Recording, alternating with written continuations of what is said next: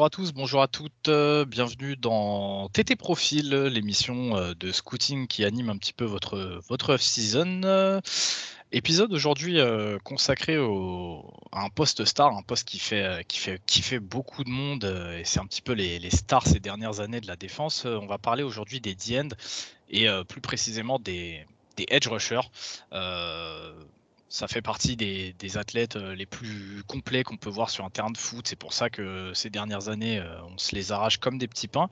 Et ça tombe bien parce que bah, cette année, on est sur une QV qui s'annonce quand même particulièrement relevée. Euh, petite chose à noter déjà, c'est l'absence de Valentin aujourd'hui et l'introduction dans TT Profil de Kevin. Kevin qui tient avec, avec Rob la page France Ducks. Salut Kevin. Salut, salut. Donc, Kevin, euh, il est venu nous donner un, peu, un petit coup de main euh, sur les edges euh, au niveau du scouting. C'était déjà prévu avant que avant qu'on lance le concept, mais malheureusement, bah, Kevin était, très pris en ce moment, donc il a pu nous rejoindre que, que, que, sur les, que sur les edge rushers. C'est donc avec lui que j'enregistre cet épisode aujourd'hui. Et, un épisode, bah, on va pas vous mentir, sur lequel il va falloir qu'on soit assez concis parce que bah il y a énormément de monde déjà sur ces tiers 1, 2 et 3. Donc bah à moins que tu veuilles rajouter quelque chose, Kevin, on va. non, juste, juste pour dire qu'effectivement, si vous avez regardé un minimum les mock drafts qui sortent, vous vous rendez compte que avec le poste de offensive tackle, ce poste de D-end edge rusher euh, est potentiellement le deuxième poste qui sera pris. Euh, comment dire Il y a potentiellement trois joueurs qui seront pris dans le top 10 de la draft de, du, mois d'avril prochain. Effectivement, c'est un programme très très chargé qu'on a aujourd'hui et très alléchant. Aussi, aussi. Donc, euh, bah, on va commencer tout de suite. Hein. on va rentrer directement dans le vif du sujet avec le, le tiers 1. Et ce qui est pour moi le, les edge rusher ou defensive end euh, le plus euh, fort de la prochaine draft, en tout cas celui que moi je, considère comme, euh, mon préféré. Malheureusement, bah, Kevin, supporter d'Oregon, bah, il est aussi un petit peu biaisé. On va parler de Kevin Thibodeau. Donc Kevin Thibodeau, déjà, c'est tout un athlète. Hein. On parle d'un mec qui est marge à 6'5, 258 livres. Il nous sort cette saison euh, bah, une, jolie, une jolie fiche statistique à 50 plaquages, 12 euh, plaquages pour perte. On est sur 7 sacs, 2 forcés de fumble, et le tout euh, en ayant manqué quelques matchs, Kevin. Oui, en effet. Hein, si vous nous avez suivi cette saison, vous avez suivi un peu les péripéties aussi de, Kevin Thibodeau entre ses blessures, sa suspension contre. son targeting contre Stanford, donc sa suspension le match après contre Cal, et ainsi de suite mais c'est un mec qui a des. Enfin, il y a, moi, je, vais être très simple. Hein. J'ai commencé, j'ai fini mon scouting par Kevin Thibodeau. Je me suis refait une tape de Thibodeau aujourd'hui. Et en fait, euh, je me suis posé la même question les deux fois. C'est à quel moment qui que ce soit en scoutant peut mettre quelqu'un d'autre que Kevin Thibodeau en meilleur edge rusher de cette draft? C'est une question qui me taraude et c'est aussi pour ça que je voulais faire les edge rushers. Parce que moi, j'ai vu Thibodeau toute l'année et enfin bref. Euh, c'est comme tu l'as dit, c'est un pass rusher complet. Il a le gab prototype. Il a des bras immenses. Euh, il a une palette de moves qui est impressionnante. Il fait tout. One arm punch, two arm punch. Il a des mains hyper violentes. Je suis pressé de voir ses, mensurations au combine parce que je pense que les tailles de ses mains vont sûrement être proches de ce qu'avait, je crois que c'était DeForest Buckner, l'ancien euh, defensive line d'Oregon aussi, qui avait des mains immenses, qui avait battu un record, je crois. Il a une puissance du haut du corps qui est assez phénoménale. Mais surtout, ce qui m'impressionne, c'est le, pendant de ça, ce qui veut dire le bas du corps. Il a un get-off, donc ce qu'on appelle le get-off pour un defensive line, c'est une, c'est l'explosion au snap en fait. C'est cette explosion de la ligne de scrimmage au snap. Et il a le get-off le plus impressionnant de tous les joueurs que j'ai scoutés. Et dans, les, dans la liste qui vient, on en a un peu moins d'une quinzaine. Euh, et c'est impressionnant pour son gab. Il a des, des, des get-off qui sont plus rapides que des mecs qui font 30 pounds de moins que lui. Donc c'est vraiment ouf. il a 12 tackles for loss cette saison, donc c'est qu'il est, un très bon joueur dans le run game. Alors ce qu'il faut aussi se dire, c'est qu'on a eu ce débat pas mal de fois sur TTP. Hein, c'est Kevin Thibodeau était un peu tout seul sur la D-line d'Oregon cette année. Donc les, les, défenses pouvaient se permettre de littéralement courir à son opposé tout le match. Ça a été le cas par exemple contre Oregon State très clairement, c'était pas compliqué de savoir où est-ce que ça allait courir. Vous regardiez où était Kevin Thibodeau sur le terrain, vous pouvez être sûr que ça courait pas de ce côté-là. Et je crois qu'Oregon State court euh, cinq fois de, son côté, il fait trois fois le plaquage. Donc euh, c'est voilà, c'est un monstre, c'est un monstre dans le run game. Il sait comment être un edge setter dans le run game. il sait enfoncer un edge aussi, il sait courir, il sait couvrir. Moi, ce que j'aime bien chez lui, surtout, c'est contrairement à d'autres joueurs dont on va parler après, il se bat en fait. Même si la course elle, est à son opposé, il va pas se dire vas-y Balek, tu vois, c'est bon, je prends un jeu, je prends un jeu off, je me calme, on verra sur le prochain jeu, tu vois. Non, non, lui c'est un mec, la course elle est à son opposé, il va aller chercher le plaquage, il va faire le taf et tout. chose assez impressionnante avec lui aussi, c'est qu'il est, comment dire, c'est l'équivalent de Derek Henry en defensive end. Ce qui veut dire que Derek Henry, vous verrez la, il fait de, vous verrez qu'il fait de plus en plus, plus en plus mal au fur et à mesure du match. Verrez que les défenseurs ont plus de mal à le plaquer dans le troisième puis le quatrième carton. Et ben Thibodeau, c'est exactement la même chose. Il est, euh, et je fais une petite dédicace à Val qui n'est pas avec nous aujourd'hui, il est indécent dans le quatrième carton dans la plupart de ses matchs. Et les tackles qui se le sont tapés pendant les trois premiers cartons, ils arrivent juste pas à le tenir. Donc euh, c'est voilà, c'est un mec qui a une grosse stamina. Et je prends encore l'exemple du match d'Oregon State. Hein il, a deux petits. je crois qu'il sort deux fois, genre pour un ou deux jeux, parce qu'il il prend un coup, il revient le jeu d'après, il fait le jeu, quoi. Je crois qu'il met un QB hit et, ou un truc comme ça. Et bref, il, est partout tout le temps. Il fait le taf, il met des contre cal. Il joue qu'une seule mi-temps parce que c'est le c'est le match d'après enfin, son targeting contre Stanford. Il joue qu'une seule mi-temps. Il, fait cinq plaquages, un QB hit, pardon, un sac, en sachant qu'il se fait holder sur le sac. Il provoque deux flags, il fait 5 QB hits. Bref, c'est un monstre de partout. Après, il a quelques points faibles, on va pas se le cacher. C'est pas un pas un prospect euh, parfait parce que sinon la discussion ne euh, se ferait pas du tout. Euh, il a un peu plus de mal à l'intérieur, d'accord? C'est un mec qui est, je pense, spécifique sur l'edge. Ça peut pas être par exemple un JJ Watt ou un Cam Jordan qui a cette faculté à venir jouer à l'intérieur contre des gardes. Il peut le faire, hein, il peut, il y a pas de souci, mais est vraiment bien meilleur face à des tackles. Et quand je parle d'edge, euh, ça sert à rien de vouloir mettre un tight end ou un running face à lui. C'est un match-up nightmare. C'est impossible de le garder avec un tight. Euh, il a eu des petits problèmes de blessures. On a parlé au tout début quand on le présentait. Hein. C'est quelques petites blessures qui arrivent par-ci par-là, mais j'irai quand même pas jusqu'à le qualifier de injury prone. Je sais que c'est un terme que vous, vous avez déjà utilisé quelques fois à propos de certains joueurs depuis le début de, cette série. Voilà, ça veut dire qu'il n'est pas, euh, pas un, mec qui va se faire une blessure de fin de saison tous les ans, quoi. Après, il y a une petite problématique qu'il y avait sur lui aussi, on en a pas mal parlé cette saison, c'est son, sa capacité à jouer en, zone drop. Quand potentiellement, s'il était edge sur une 34, on a vu cette année que le, le cordeau défensif d'Oregon avait visiblement envie de donner de la tape à Thibodeau pour sa future draft. Euh, personnellement, j'ai pas trouvé ça hyper concluant. Euh, il peut aller couvrir un curl to flat, il peut aller couvrir un flat. Euh, il peut, il a une bonne vitesse vers l'avant en fait, donc il peut descendre rapidement sur un QB si jamais il voit que le QB est court ou s'il y a un tracé flat qui est lancé. Mais soyons honnêtes, quand tu as le meilleur pass rusher de la draft, tu le fais pas dropper en zone un jeu sur deux quoi. Voilà. C'est son, gros point fort, son énorme point fort, c'est le pass rush, c'est jouer sur l'edge autant l'y laisser. Et je vous parle même pas de jouer en man ou en, contre un running back ou un tight end. Euh, ils ont essayé quelques fois de le mettre en, man. Je crois que c'était contre Zach Charbonnet, le running de UCLA. Euh, ça a fini en big play. Donc euh, voilà, c'est chose à éviter. Il est très bon sur l'edge, laissons-le sur l'edge. après, si tu, je sais que tu l'aimes bien aussi, donc si tu veux rajouter quelque chose, quelque chose je t'en prie. Et je pense que si tu me ah. laisses parler de Thibodeau, je pense qu'on fait tout l'épisode sur lui. Donc, c'est à peu près ça. Le mec, a tellement à dire sur lui. Moi, euh, je pense que pareil, vous savez, hein, vous connaissez un petit peu mon avis sur, euh, sur. C'est, euh, pour moi, c'est le joueur le plus le plus complet que tu peux avoir au poste. il est annoncé partout comme un, top pick ou un top de pick. Pour moi, c'est normal. comme tu le disais, le mec se se bonifie au fil du match. c'est ce qu'on attend d'un joueur clutch, hein. j'en ai parlé l'épisode d'avant avec Aaron Donald dans une petite parenthèse. Thibodeau, c'est à peu près le même délire. C'est au moment où tu vas avoir besoin de lui pour faire un jeu clutch, bah, tu peux être quasiment sûr et certain qu'il va montrer, euh, le bout de son nez. Donc ouais, euh, moi comme j'ai dit, c'est mon favori vraiment au, euh, poste de edge rusher, sans surprise quoi. Hein. Là pour le coup, c'est pas un, c'est pas un truc que j'ai dû aller chercher de derrière les fagots. Donc ouais, Kevin Thibodeau, Oregon, pour moi, je, edge rusher le plus complet de la QV. Euh, on, va passer, euh, on va passer à la suite, euh, Kevin, et on va parler de George Karlaftis, j'ai toujours du mal à le dire, donc de Pourdoux, un petit peu plus petit que Kevin Thibodeau, puisque lui, pour le coup, il est marge à 6-4, il est à 275 livres. cette saison, bah, une, une, fiche statistique quand même vachement moins impressionnante que celle de, de Thibodeau pour le coup. Il est à 39 plaquages, il est à 10 plaquages pour perte, il est à 4,5 sacs.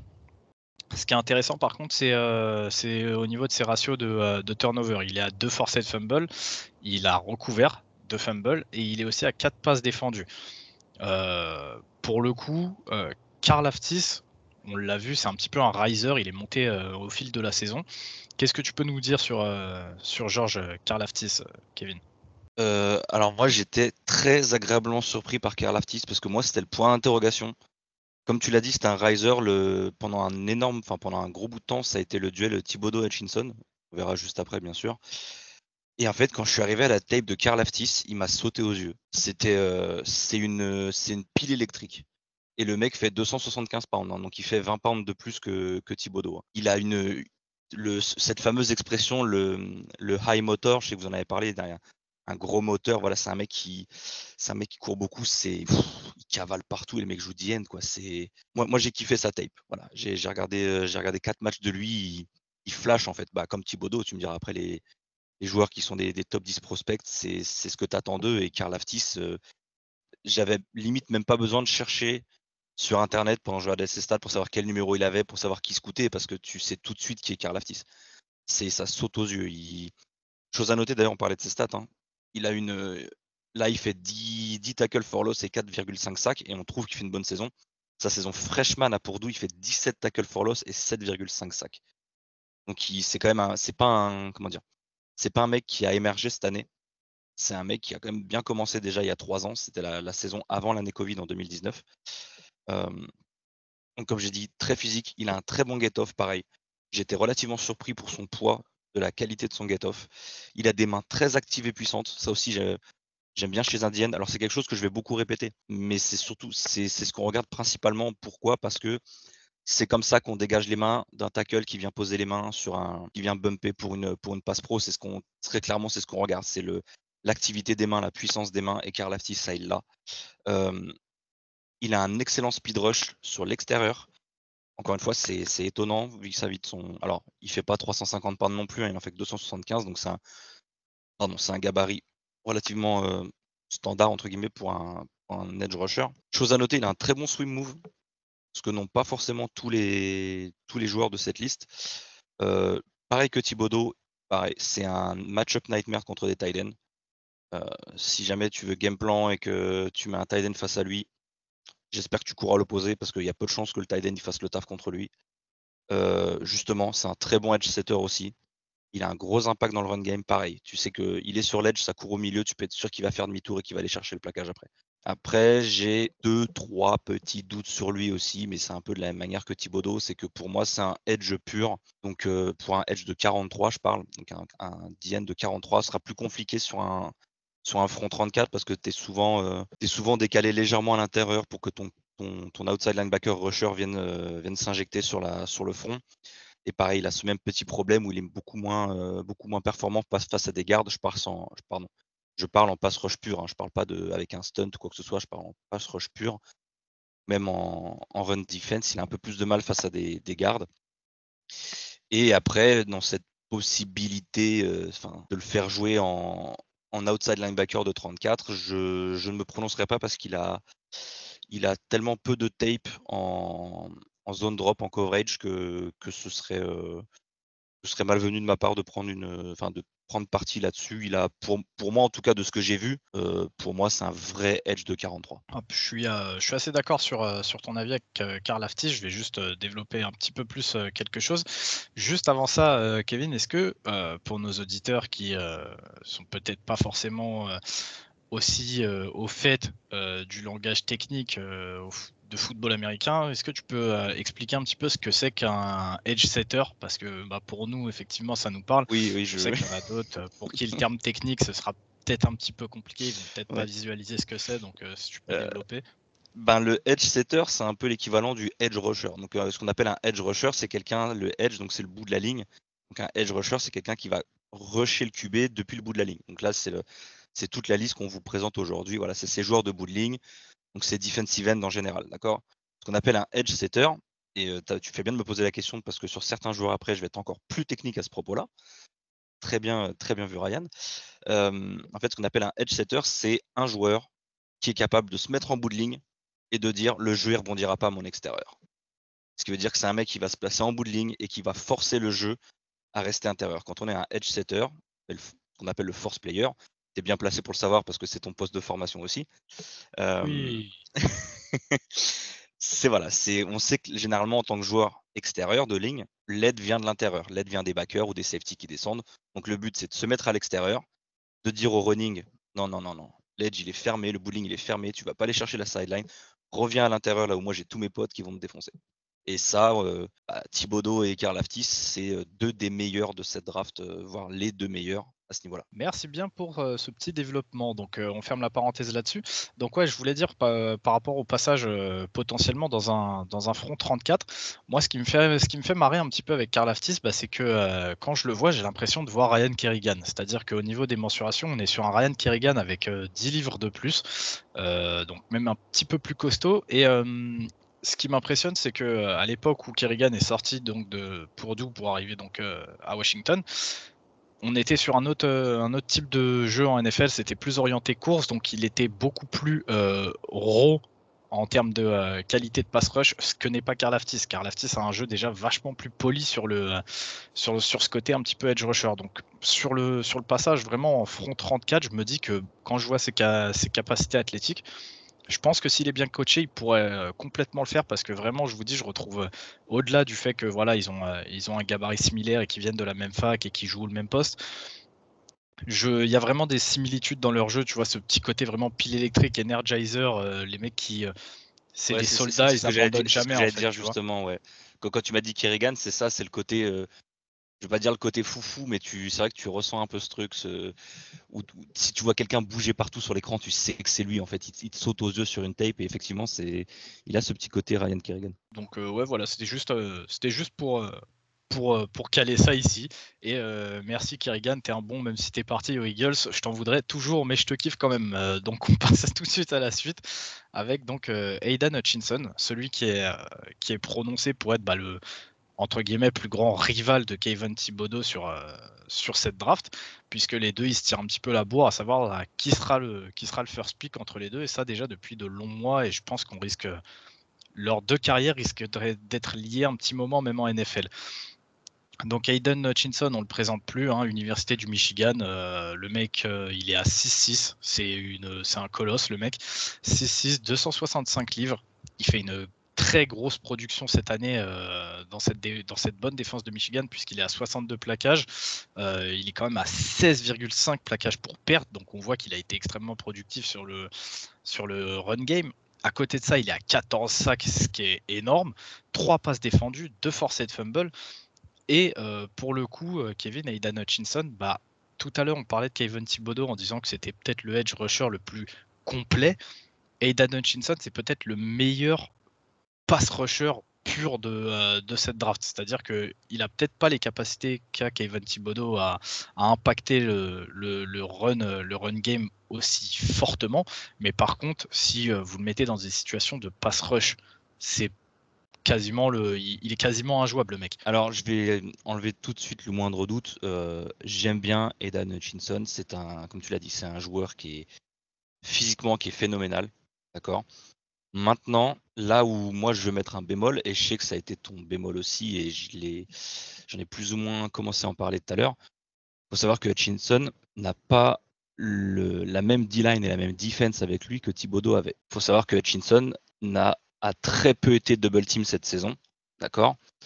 Contrairement à Thibodeau, qui, je pense que si on voit la stat, euh, il est à un niveau de double, de double team plus ou moins proche d'Aaron Donald dans NFL, d'accord?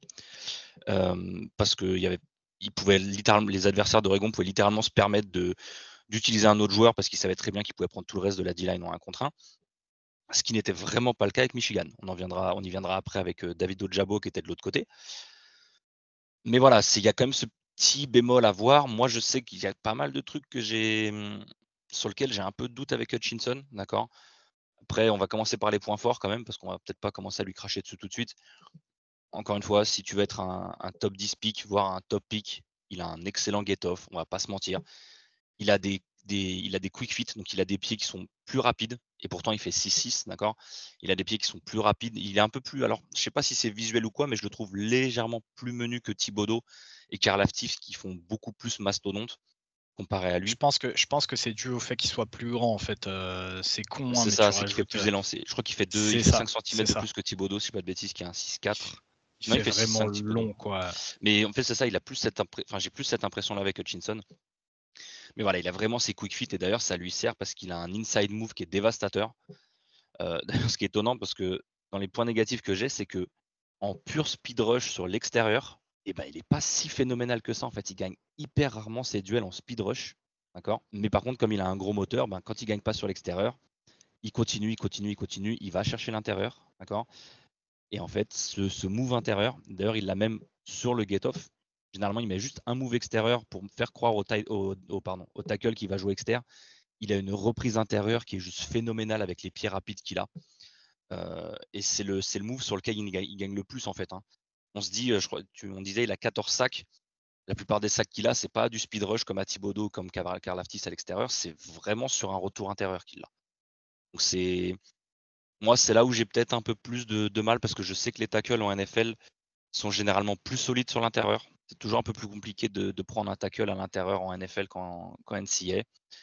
Donc, euh, chose à voir. Par contre, après, il a un très bon bull rush. C'est un mec qui a un bon football IQ, qui a une bonne. Euh, alors, si vous jouez un peu à Madden, la fameuse play recognition, d'accord? C'est savoir reconnaître le jeu. Il y a ce, il y a ce play contre, je crois que c'est la demi-finale qui joue contre Georgia, je crois, où ils ont un, où Georgia joue une, une receveur screen à, gauche de son côté euh, en bunch et il le voit tout de suite en fait. Il le voit tout de suite, c'est lui qui fait un tackle for loss sur le, sur le receveur parce qu'il jump tout de suite à l'extérieur pour aller faire le plaquage, parce qu'il reconnaît, parce que c'est un mec qui regarde des films.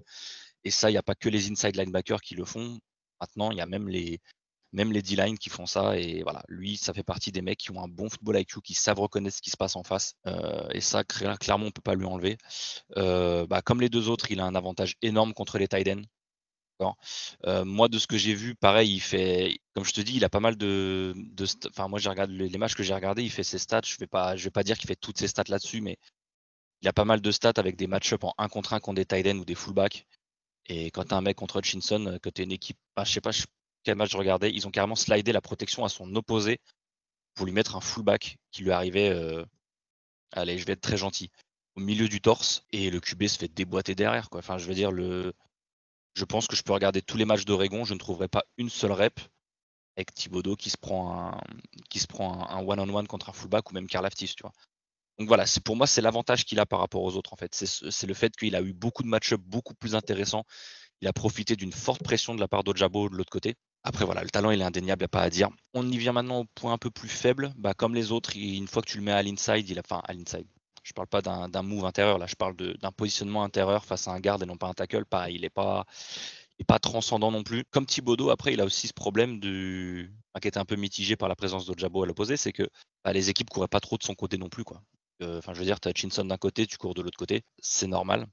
Mais à la différence, c'est qu'il n'a pas, euh, comment dire, il n'y a pas cette même impression de dominance dans le run game.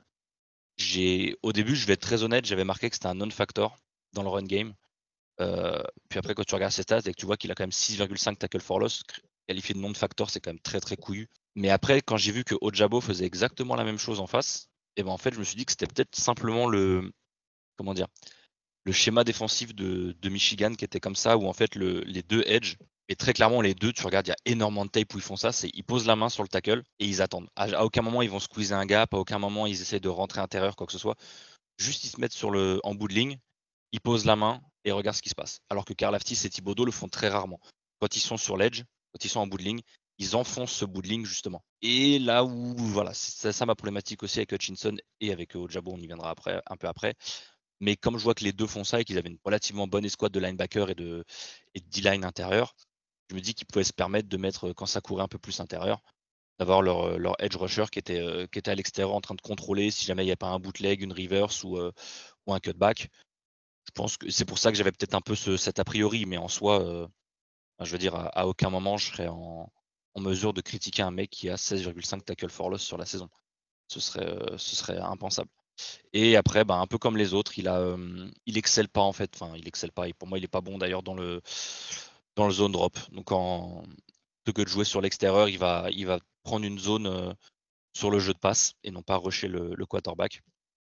Il n'a pas une comment dire il n'a pas une très bonne gestion spatiale de sa zone. Il y, a, certains jeux, il se retrouve trois joueurs dans une zone alors qu'il pardon en plein milieu alors qu'il est censé avoir un curl to flat ou un flat. Voilà, c'est après, ça, pour le coup, ça peut aussi s'expliquer bah, parce que voilà, les mecs sont des jouaient dans des défenses quasiment exclusivement en 43, ça ça changeait pas énormément de package comme tu l'as expliqué tout à l'heure avec Thibodeau. Le coach a essayé de le faire sur certains jeux. Ça n'a pas été le cas pour Karl Aftis, ça n'a pas été le cas pour Hutchinson. Maintenant, à voir, c'est le genre de truc que en vrai, tu peux régler, je pense, assez rapidement euh, si voilà, c'est coaché euh, toute une année. Et puis, et puis, comme j'ai dit, il a un bon football IQ, c'est un mec qui comprend ce qui se passe. Donc, euh, je pense que si jamais tu as un bon coach de linebacker, un bon cordeau défensif, tu peux, tu peux effectivement le gérer là-dessus. Là, là-dessus, tu vois, j'ai pas vraiment de problème à ce niveau-là. Maintenant, juste petit, petit disclaimer pour faire plaisir notamment à, à notre ami Guillaume c'est pas parce que les mecs c'est des athlètes extraordinaires que euh, tu peux te permettre, si tu les fais passer en outside linebacker, de voir des trucs comme on a pu voir euh, chez les Steelers avec euh, TJ Watt qui prenait en man des receveurs dans le slot et tout.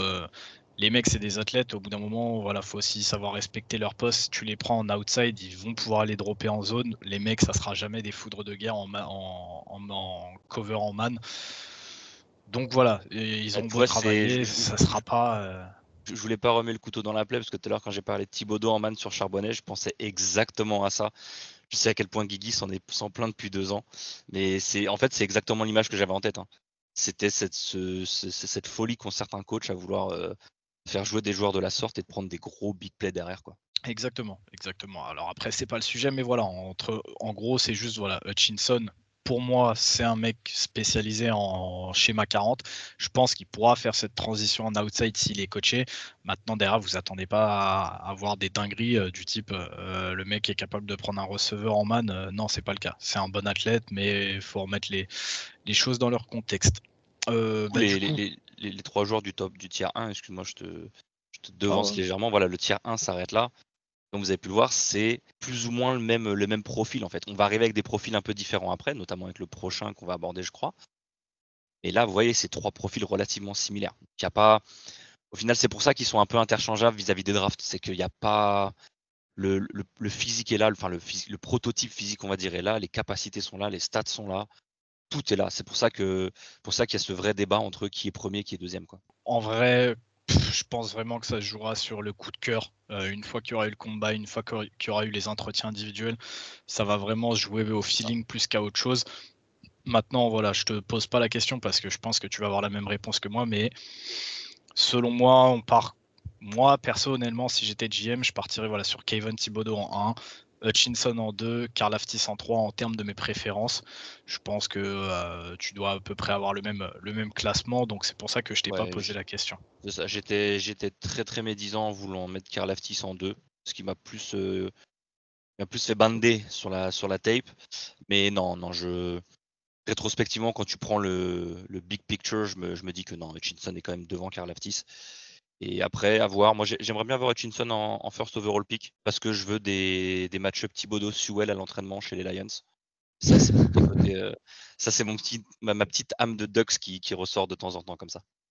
Mais oui, mais oui, bien sûr. Mais maintenant, ton âme de Ducks, eh ben, elle va aller dormir parce que tu vas nous présenter euh, le premier euh, defensive end donc, de ce tier 2. Et je te laisse le présenter bah, parce que pour le coup, tu vas nous parler d'un de tes petits chouchous de, de la prochaine draft au poste.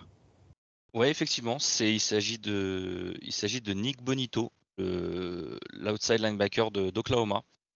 Euh, c'est effectivement mon petit chouchou parce que c'est c'est un peu comme Karl Aftis, c'est un mec qui m'a sauté aux yeux en fait. Quand j'ai regardé la tape, je regardais lui et, celle de Isaiah Thomas qu'on verra après pendant le pendant le tier 3 et j'ai kiffé, j'ai kiffé, il est il est il est complet, je l'ai en fait je, je l'ai mis en tiers 2 parce que pour moi il y a un, il joue pas au même poste et je trouve qu'il n'est pas aussi dominant. Il n'a pas, comment dire, cette, euh, cette capacité à défendre euh, la course et la passe qu'ont les, les trois qu'on vient d'aborder. Mais je l'ai, je l'ai mis clairement en haut du deuxième tiers parce que pour moi, il est, il fait tout en fait. Il est à 6-3. Sa petite problématique, on y viendra après, c'est qu'il fait seulement 240 pounds. Donc c'est un tout petit peu au-dessus de, de, 100 kg. Il est aux alentours de 105, je crois. Cette saison, c'est 39 plaquages pour 23 solos, 15 tackles for loss et 7 sacs. Euh, mec, il fait quand même 240 pounds. Il a 33, 33 tackles for loss en carrière. Mais bon, bref. Il est longiligne, très athlétique. Euh, c'est un mec qui, malgré son poids, il a assez de puissance pour, faire, pour avoir un power rush qui est décent. Et quand je dis décent, c'est qu'il est capable de, de bull rush des, des, tackles qui font 300, 310 pounds. C'est qu'il a, un, il a un rapport speed-power qui est quand même assez important. Euh, c'est un mec qui, en plus d'être assez puissant, il est aussi assez rapide pour jouer en spy sur les QB. Je crois que c'est contre Texas, si je dis pas de bêtises. Il a joué la moitié du match en spy sur. Euh, c'est quoi C'est Casey Thompson qui était QB à Texas, si je dis pas de bêtises. Euh, il joue la moitié du match où en fait il est, en, il est, sur, il est sur le bout de la ligne et en fait il drop en spy et il pourrit le match de Casey Thompson et littéralement sur quatre cartons. Et, surtout, en fait, il a cette intelligence, il sait quand réattaquer le QB. Il a beau être en spy, il est. Et les deux seules fois où il attaque le QB, il met un QB hit et il force une passe incomplète. C'est voilà, il a l'intelligence de jeu aussi. Il a un bon zone drop. Après, il joue en, il joue plus outside linebacker, donc c'est un peu normal qu'il soit un peu meilleur là-dessus. et surtout, il a une bonne, ce qu'on appelle une closing speed, donc c'est une vitesse de descente, on va dire, sur les joueurs, que ce soit des receveurs, des running ou même le QB. Très actif contre la course. Ça, comme vous avez pu le comprendre depuis, depuis qu'on a commencé cet épisode, c'est quelque chose que je. Comment dire C'est quelque chose auquel j'accorde beaucoup de valeur.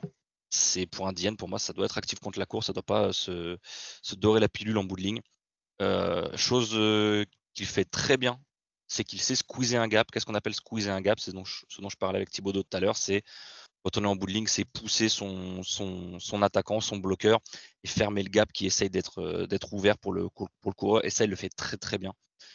Euh, il a un bon match-up contre les tight même si encore une fois, il n'a pas un gabarit qui, euh, qui s'y prête.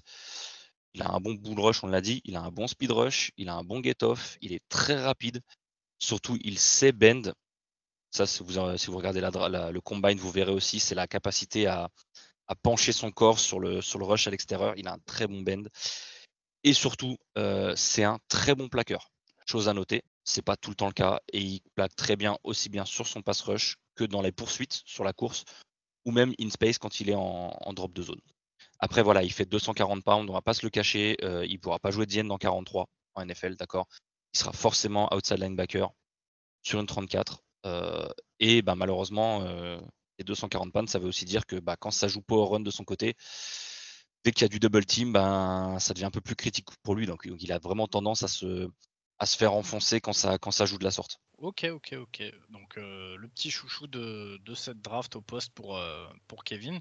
Euh, petite question, Kevin, tu le vois atterrir où dans les meilleures conditions, Nick Bonito? Si vraiment tu pouvais le mettre n'importe où demain en NFL, où est-ce que tu le mettrais pour vraiment lui assurer, entre guillemets, les chances de réussite les plus élevées Alors, je vais être fort honnête avec toi, j'ai pas une connaissance assez poussée du, des rosters NFL complets, voire même de, surtout à ce poste de D-end. après, là où de ce que j'ai en tête, on va dire, hein, je le verrais bien dans une équipe comme les Falcons, par exemple, qui ont, qui ont pas mal de problèmes. Ils ont Grady Jarrett, non, si, je crois que c'est Grady Jarrett qui est en l'ancien de FSU, si je ne m'abuse, qui est en tackle, là, qui fait des, misères depuis deux ans. Je trouve qu'ils ont besoin d'un pass rusher. Ils ont le huitième pick, je crois. et malheureusement, comme on l'a dit, hein, il y a des chances qu'au huitième pick, Karl Aftis, Thibodeau et Hutchinson soient déjà partis tous les trois. Il y en a d'autres, on va y venir, mais ouais, c'est un. C'est une équipe qui peut, bénéficier d'un gars comme ça surtout avec une défense qui est vraiment pas au top. moi, je t'avoue que voir Nick Bonito en FC South, ça m'arrangerait pas. Hein. Euh, si j'avais été intelligent, j'aurais d'une équipe en IFC. Mais euh, non, parce que ça me fait chier, tu vois, j'ai un chouchou et je le fais dans ma division deux fois par an, c'est con. Mais euh, non, je, c'est vrai qu'effectivement, ce serait, ce serait une des équipes chez qui, chez qui je le verrais bien. Surtout qu'ils ont un pic relativement tôt. Ok, ok, super. Donc vraiment pour toi, Bonito, c'est tu l'as classé tier 2, mais on est quand même, selon toi, sur un range en termes de talent qui vaudrait un, milieu, milieu de premier tour. Ouais, voilà, ça. J'étais, comment dire, je le vois bien aux Falcons, mais pas, enfin après ça que là, je me suis peut-être pas l'exprimer, pas forcément avec leur pic. Enfin, avec leur premier pic, ça va être compliqué. Ils ont le huitième pic. Je les vois mal trigger sur Bonito, tu vois.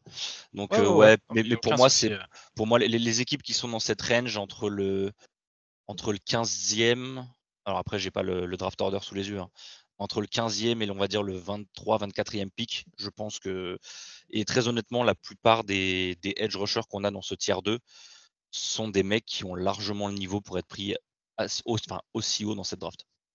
Ok, ok, ok, super. C'est juste le point que, je voulais voir avec toi. Euh, on avance, on avance parce que mine de rien, bah, on est quand même déjà à 35 euh, minutes à peu près d'épisode et il nous reste encore beaucoup de joueurs à faire. Donc euh, on avance tout de suite et on va passer à un joueur qui évoluait donc cette année à Georgia. un joueur que tu aimes bien, Kevin. donc comme je l'ai dit, ouais, il faisait partie de, de cette énorme défense cette année à Georgia et bah, son nom, il glisse un petit peu entre tous les, gros names qu'il peut y avoir dans cette défense et on va parler de Trevon Walker. Trevon Walker, donc c'est euh, lui aussi un Edge, 6'5, 275 livres. Il est voilà dans, ce prototype physique au niveau du gabarit de ce qu'on recherche chez un Edge. Cette année, il a 33 plaquages, 17 solos, 7,5 plaquages pour perte, 6 sacs. Alors, euh, quand on parle de toutes les autres productions qu'on a pu voir avant lui, euh, on peut se dire que effectivement c'est faible. Maintenant, c'est un truc qu'on a beaucoup répété et qu'on continuera à, répéter avec euh, les défenseurs qui sortent de Georgia. Bah, en fait, malheureusement, à Georgia, il y avait tellement de joueurs talentueux que bah, forcément, en fait, ils sont tous partagés une part du gâteau. Et ils étaient tellement forts qu'ils faisaient sortir les offenses extrêmement rapidement du terrain, donc ça aidait pas à faire des stats faramineuses. Euh, Trevon Walker, Kevin, euh, comment dire On est déjà sur un joueur euh, qui fait partie du haut du panier en termes de défense contre la course. Le mec est quand même hyper solide. C'est un mec qui, sait squeezer le gap, que ce soit à un bras ou à deux bras. On est vraiment sur, sur un mec qui n'avait pas à rougir de sa place dans, dans cette défense de Georgia. Euh, on a pu voir aussi qu'il a été utilisé en Tech 3 cette année euh, sur tous les packages euh, défensifs proposés par Georgia. on est sur un joueur a une bonne activité, une bonne pénétration dans le backfield. Hein. On voit que sur ça, il n'y a pas trop de problèmes. comme c'est le cas avec d'autres prospects un petit peu plus haut, on est sur une, sur une grosse puissance en, haut du corps. On a un bon one arm push. en termes de play recognition, on n'est pas spécialement sur, euh, sur le niveau d'un Aidan Hutchinson, mais voilà, euh, le mec, euh, le mec sait ce qu'il fait sur un, sur un terrain. Et on peut voir que, notamment contre le zone read, il a quand même fait des merveilles cette saison. comme je l'ai dit, comme je l'ai dit plus haut, dans cette défense de Georgia, il y avait tellement de talent que bah, malheureusement, sur ce, type de joueur, l'impact, il, n'apparaît pas forcément dans les stats, mais voilà, c'est un joueur qui, concrètement euh, aura, sa place, euh, aura sa place en NFL. On, est sur, euh, sur un, solide titulaire, je pense. Qu'est-ce que tu peux nous dire sur, sur les points faibles de Trevon Welker, Kevin? Ses points faibles, ben, c'est que il n'a pas une énorme palette de moves, contrairement à ceux dont on a parlé précédemment, qui avaient pour la plupart un bull rush, un bon swim, même un rip ou quoi que ce soit. Lui, c'est pas, un bon end, il n'y a pas à dire comme tu l'as dit, c'est le type de joueur dont l'impact n'apparaît pas forcément dans les stats, surtout quand tu fais partie de la défense de Georgia. après, voilà, il manque quand même quelque chose. Notamment, il s'est fait shutdown, mais totalement shutdown par Evan Neal pendant le, championship game de, conférence SEC.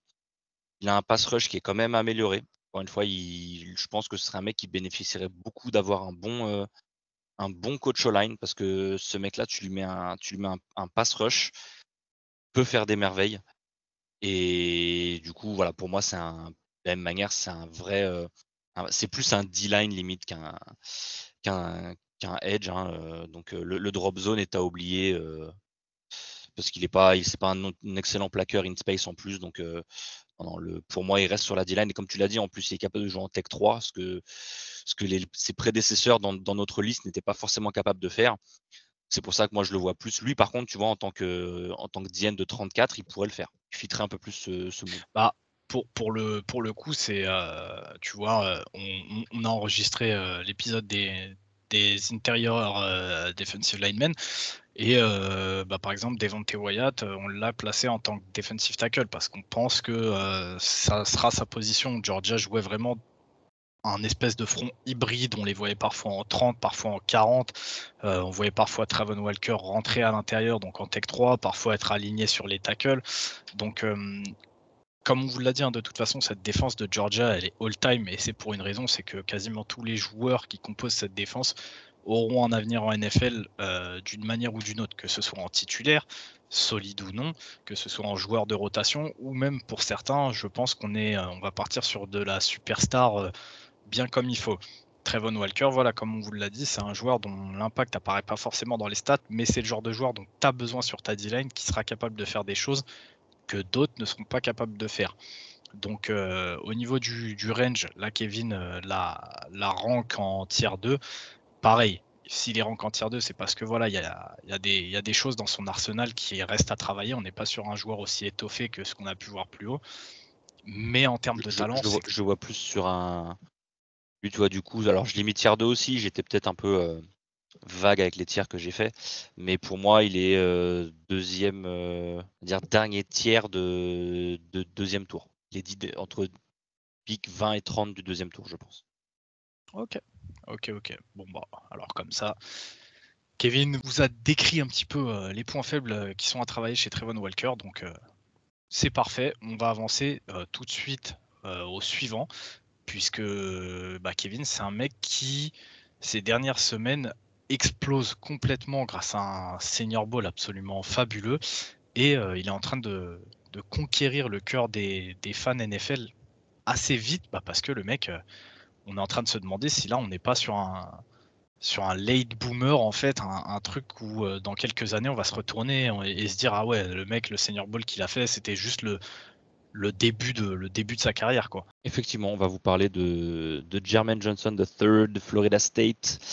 Euh, vous avez sûrement, si vous suivez un peu, voilà encore une fois l'actualité, notre actualité, vu cette vidéo du, Senior Bowl avec les, ce duel titanesque entre, entre Jermaine Johnson et, euh, Kinnard, le tackle de, Kentucky, au Senior Bowl, où ils se sont littéralement rendus coup pour coup. Et il y a ce, je crois que c'est le, le, spin move de Jermaine Johnson qui a fait sensation. Il a une, une vitesse de rotation sur son, sur son spin qui est juste phénoménale. Euh, Jermaine Johnson, c'est 70 euh, plaquages cette saison, 17,5 tackle for loss, 11,5 sacs, 2 force fumble, un recover et le fumble recover qui l'a emmené jusqu'à la end zone adverse. C'est, faut savoir qu'il était, tu parlais de la défense de Georgia. Jermaine Johnson faisait partie de ces défenses de Georgia en 2019 et 2020. Il a transféré à Florida State cette saison et il a complètement explosé parce qu'il avait une, je vais même pas vous citer ses stats à Georgia parce que sur deux saisons c'était, quelconque. Il a littéralement explosé à, Florida State. Euh, donc comme on a pu le dire, hein, les points forts, hyper athlétique, très rapide. Il joue énormément sur ses qualités physiques. Euh, il fait 6-5, 262 pounds.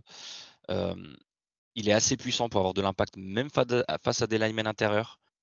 Donc garde et centre. Il a un excellent bull rush, comme on a pu le voir sur le, sur le senior ball. C'est surtout cette, cette transformation, c'est ce qu'il appelle le speed to power. C'est cette capacité à partir rapidement sur l'extérieur et ensuite à rentrer en force à l'intérieur. C'est quelque chose qui fait très très bien et qu'il a réussi à faire sur Kinnard justement. Alors, il y a un point fort et un point faible qui vont en même temps pour moi. Le point faible, j'en parle tout de suite, c'est qu'il a une tendance à être en retard au snap. C'est, ça m'a littéralement, mais ça aussi, ça m'a sauté aux yeux sur les tapes. Mais par contre, quand il part au snap, il est dévastateur. C'est un monstre quand il part dans le timing. Il a tellement un get-off qui fait la différence que s'il part dans le timing du snap, il y a des chances qu'il fasse le jeu, voire qu'il pourrisse le jeu au minimum. D'accord? Après, on en parlait tout à l'heure, il a une bonne technique de main pour chasser les mains du tackle, gagner le leverage. Le leverage, voilà, le but c'est d'avoir les mains à l'intérieur quand on est dans les, tranchées, sur les blocs, quoi que ce soit. Et il a cette capacité à souvent avoir les mains à l'intérieur et à, dégager les mains du tackle. Et bah, Ryan, t'en parlais, c'est un, des, un des joueurs qui a le plus. Qui a eu le plus à gagner lors de ce Senior Bowl. Après, voilà, un autre point négatif, c'est le premier dans cette, dans cette liste qui a un peu ce problème, c'est qu'il manque de discipline en tant que, en tant que edge setter dans le, contre la course. Voilà, c'est un pass rusher de qualité. Après, encore une fois, hein, je vous dis ça, le mec, il a euh, pardon, 17,5 tackle for loss cette saison. Mais voilà, c'est beaucoup sur ses qualités physiques, beaucoup sur, sur le scheme. Mais il y a pas mal de moments où, où il est censé être à l'extérieur, ce qu'on appelle le force player, et il, il est trop attiré par le ballon en fait. Il est trop attiré par le ballon et il laisse le, il laisse jeu à l'extérieur c'est pour moi c'est l'un des seuls points faibles qu'il a parce que c'est un joueur extraordinaire. Tu vois, ça me fait ça, me fait ça me fait marrer un petit peu que tu dis ça parce que bah euh, Jermaine Johnson c'est un joueur qui était bah ces dernières semaines, ces derniers mois, il était quand même pronostiqué, si je te dis pas de bêtises, fin de deuxième, début du troisième. il a suffi de quelques tapes au Senior Bowl et, et d'un bon match pour clôturer ce week-end pour le voir carrément maintenant monter en fin de premier tour. Je le vois de plus en plus être annoncé fin de premier tour et ça me paraîtrait pas déconnant parce que quand il, tu vois a été que c'est. Il a été annoncé, la, ben, on en parlait toi et moi tout à l'heure, la, dernière mock draft de Daniel Jeremiah, donc le, l'analyse de spécialiste de la draft de NFL Network. Euh, il a sorti sa mock draft 2.0 et Jermaine Johnson est, je crois, top euh, est piqué en huitième par Atlanta. Donc, vous voyez, je parlais d'un outside linebacker tout à l'heure pour Atlanta. Euh, lui, il a pris, euh, lui, il aurait pris Jermaine Johnson. Donc quand tu dis une montée fulgurante, tu vois, c'est même plus la fin de premier tour, c'est qu'il y a même des gens qui le voient dans le top 10. Et, c'est pour ça qu'on vous, que je vous parlais d'un late boomer, parce que bah, lui, pour le coup, voilà, c'est à deux semaines là, de, de, l'ouverture du combine, le mec est passé, donc, comme je vous dis, de début de troisième à euh, top 10 de, de la prochaine draft. Et ça m'étonne même pas, parce que, bah, comme je vous le disais, quand on voit l'athlète, on sait que c'est quelque chose qui, qui pour le coup fait quand même pas mal bander les, scouts NFL et les coaching staff. Donc franchement, ça m'étonne pas. Et euh, si Jermaine Johnson arrive à, se faire une place dans le premier tour, franchement, moi je vous dis, je serais pas étonné. Personnellement, moi c'est pas un pic que je ferais parce que j'estime que euh, en termes de talent, on se situe plus sur un, sur un deuxième tour. Mais comme je vous dis, ça m'étonnerait pas de le voir euh, dès le premier jour de la prochaine draft. Ouais, je suis, je suis du même avec toi et en sachant que il a éclaté tout le monde au Senior Bowl et il reste le combine. S'il s'y présente, je n'ai pas vu s'il avait été invité. On sait qu'il y a pas mal de joueurs qui, qui, boycottent un peu le combine pour différentes raisons. Mais voilà, s'il si, s'il arrive à, avoir un bon, une bonne démonstration au combine, ça peut, ça peut être encore mieux pour lui. Quoi. Ouais, ouais, carrément. Et d'ailleurs, puisqu'on est sur les, euh, sur les late boomers, on va continuer euh, bah, avec le deuxième late boomer euh, qui vraiment, lui, pour le coup, a su capitaliser au mieux sur son senior ball, puisqu'on va parler de Boy Maffei de Minnesota. Alors au niveau du gab, on est sur quelque chose d'assez plus petit, Kevin. quand on le voit, bah, c'est con, mais on dirait un cube. C'est un peu le même effet qu'avec Georges Karlaftis. Il est assez petit, assez tassé, mais par contre, il a, il a quand même pas mal de poids. Donc, ça se voit, en fait, il fait vraiment cube. Euh, Boy Maffei, cette saison, il a galéré un peu avec Minnesota. Il est sur 34 euh, plaquages, 10 tackles for loss. Il est sur 7 sacs, un, un forced fumble. Maintenant, voilà, il y, a des, qualités qui, euh, qui, pour le coup, moi, me plaisent énormément chez Boy Maffei. Présente-nous un petit peu ce joueur, Kevin. moi aussi, c'est un joueur qui m'a surpris. Je t'avoue que encore une fois, la défense de Minnesota, c'est pas forcément ce que, j'attendais. mais il y a Boy m'a fait dans cette défense de Minnesota et, pareil, lui, quand tu, après, quand tu vois la défense du Minnesota, forcément il flash. Hein. Comme tous les autres, c'est un mec qui est très rapide, ce qu'on appelle off the edge, donc depuis le, bout de la ligne. il a une bonne technique de main, lui aussi, des mains très violentes. Il a une bonne, ce qu'on appelle un SWAT move, c'est ce, geste de la main, le geste généralement avec une main qui permet de décaler les mains du all line et de, et de passer un move après, souvent un swim ou un rip. chose assez étonnante, c'est que tu dis que c'est un cube, mais c'est quand même un mec qui est capable d'aller couvrir des running backs en man, en sortie de backfield.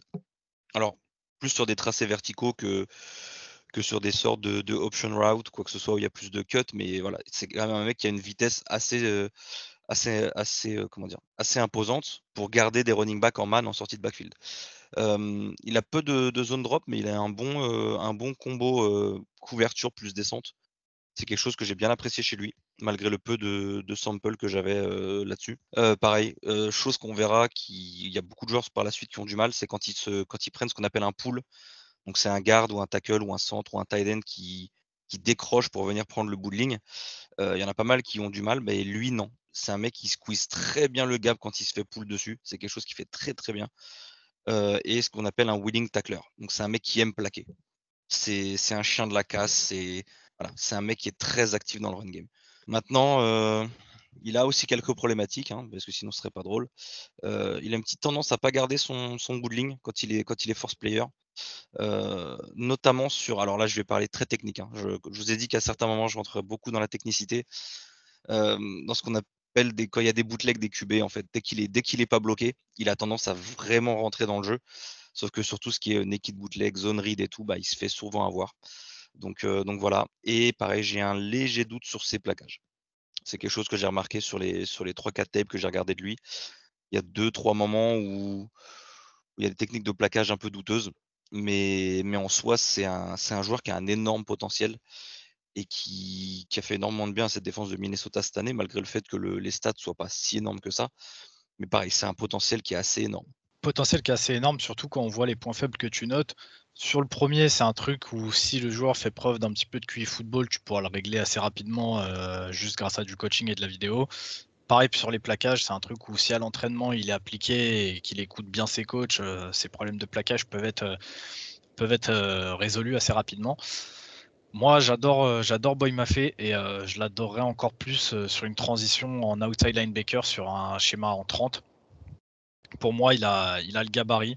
Il a franchement ce, côté, comme, bah, comme je te dis, cube et très bon justement sur tout ce qui est pool, qui fait que bah, justement, si tu le décales un petit peu plus de la boîte, ça sera pas hyper gênant. grâce à son athlétisme, il saura quand même cancel le jeu. Euh, il a des vraies capacités, comme tu l'as dit, pour couvrir, euh, que ce soit en zone et même des running backs en man. Donc, euh, pour le coup, bah, m'a fait, je le vois vraiment sur une reconversion outside linebacker et, je pense que c'est un nom qui, qui peut ressortir dans quelques années après un petit peu de coaching, un petit peu de polish. Boy m'a fait. En tout cas, c'est tout ce qu'on lui souhaite. on avance, on avance, on avance, bah, parce que mine de rien, il nous reste encore pas mal de joueurs à faire. Euh, Kevin, après avoir, euh, après avoir parlé de Aidan Hutchinson, parle-nous de son, euh, de son compère. Ouais, alors je l'ai déjà cité plusieurs fois hein, quand je parlais de Hutchinson. C'est David Ojabo, du coup, qui était le, deuxième DN de Michigan. 6'5, 250 pounds, donc lui aussi très longiligne. 6'5, hein. alors on est au-dessus du mètre 90. cette année, c'est 36 plaquages, 25 solos, 12 tackles for loss, 11 sacs, 3 passes déflectées, 5 force fumble et un fumble recover. C'est une ligne de stats qui est assez impressionnante. Chose à ah, savoir. Il a, sali, il a sali la feuille ah de ouais, c'est. Ouais, ouais. Et alors après, c'est ça qui est, ça qui est drôle, c'est que le Hutchinson et lui se, se nourrissaient l'un de l'autre entre guillemets en fait. Il y a pas mal de plays qui font parce que souvent c'est l'autre qui pourrit le jeu d'un côté, donc c'est enfin c'est l'un qui pourrit le jeu d'un côté et l'autre qui en profite. C'est ça que je veux dire. Tu vois. C'est ça l'avantage qu'ils avaient et la défense de Michigan a été si performante cette année grâce à cette, ce fameux one-two punch comme on dit. Euh, après, chose à savoir pour Ojabo, alors je l'ai mis en point faible, c'est qu'il a une, il a commencé le football en 2017 seulement, et il est starter que depuis cette saison, parce qu'avant cette saison, il n'avait pris que 40 snaps défensifs. Donc c'est un mec qui a éclaté de nulle part cette saison. Et bah, voilà, pour un mec qui a une seule année, enfin qui a, euh, je fais les calculs, 4 hein, ans de football, je vais me mettre 3 ans et demi avec l'année Covid, 3 euh, années et demie de football et, une seule saison de starter. Euh, faire un 12 tackle for loss, 11 sacs et 5 force fumble, c'est assez énorme. Donc, comme j'ai dit, très rapide, athlétique. À la différence de, de Hutchinson, et encore quand je dis la différence, parce que je suis très méchant avec Hutchinson, mais je trouve qu'il est meilleur que Hutchinson en tant que speed rusher. Donc, un, le pur pass rush sur l'extérieur, comme on le connaît. Voilà, c'est je vais prendre l'extérieur du tackle en vitesse et je le prends de vitesse et je vais au QB. Euh, il a une très bonne palette de moves, assez impressionnante pour, sa, pour son peu d'expérience en football. Moi, c'est quelque chose qui m'a vraiment surpris. Il a, je sais que vous avez abordé ce, thème aussi, notamment au niveau des QB, ce qu'on appelle un high ceiling. Donc, s'il a, il a, un, il a un haut plafond, il a un, il a un potentiel physique qui est tellement important que, que tu sens qu'il y a vraiment quelque chose à en faire. Ce mec, pour moi, c'est. Ce mec, s'il finit pas un All Pro, c'est un gâchis de la part de la franchise qui l'a pris, tu vois. Euh, et chose à savoir, quand on est euh, edge rusher, c'est toujours très bon de le faire, et c'est l'un de ceux qui le fait le mieux, je trouve c'est qu'il joue énormément le bras de lancer du QB quand il sac. Et c'est quelque chose qui est beaucoup plus facile forcément quand on vient de, quand on vient de l'extérieur et qu'on gagne sur l'extérieur, c'est qu'on arrive souvent derrière le QB. Et il joue énormément le, bras de lancer du QB. C'est aussi pour ça qu'il a 5, 5 euh, fumbles forcés cette saison. Après, voilà, je l'ai abordé tout à l'heure, hein, le, problème qui pour moi est problème de scheme, enfin problème, entre guillemets, vis-à-vis de, la, défense de Michigan. Donc voilà, c'est que pour moi, il est un peu plus... Euh, peu plus light peut-être sur la défense. Pour moi, les, la stat en tackle for loss, elle est peut-être un peu biaisée, mais bon, passons. Mais je le vois plus comme un, comme un pass rush spécialiste. Donc, comme tu le disais pour, euh, pour, euh, pour Boy m'a fait juste avant, peut-être une petite reconversion en, en, outside linebacker de 34. Ça peut, ça peut se faire pour lui, je pense. Il a le, pareil, il a le gab, il a l'athlétisme il a la vitesse pour, je pense. Ok, super. Tu le, tu le vois arriver où là au Jabo? Parce que c'est vrai que parle souvent de Hutchinson et là on, a fait quelques, euh, quelques edge rushers et c'est vrai qu'il il a chuté un petit peu. Après, bien sûr, nos, nos tiers ne sont pas faits par ordre euh, dans lequel on voit les joueurs euh, sortir. Mais donc, David Ojabo, tu le vois ou plus deuxième, plus début de troisième On est sur quel range Non, parce que pour moi, le ceiling est tellement haut que, que tu peux pas laisser passer un, un, joueur avec un potentiel pareil. Donc, je le vois. Alors, il y a beaucoup de gens qui le voient première moitié de premier tour. si ça ne tenait qu'à moi, ce serait vraiment le tout début du deuxième tour, fin de premier, début de deuxième.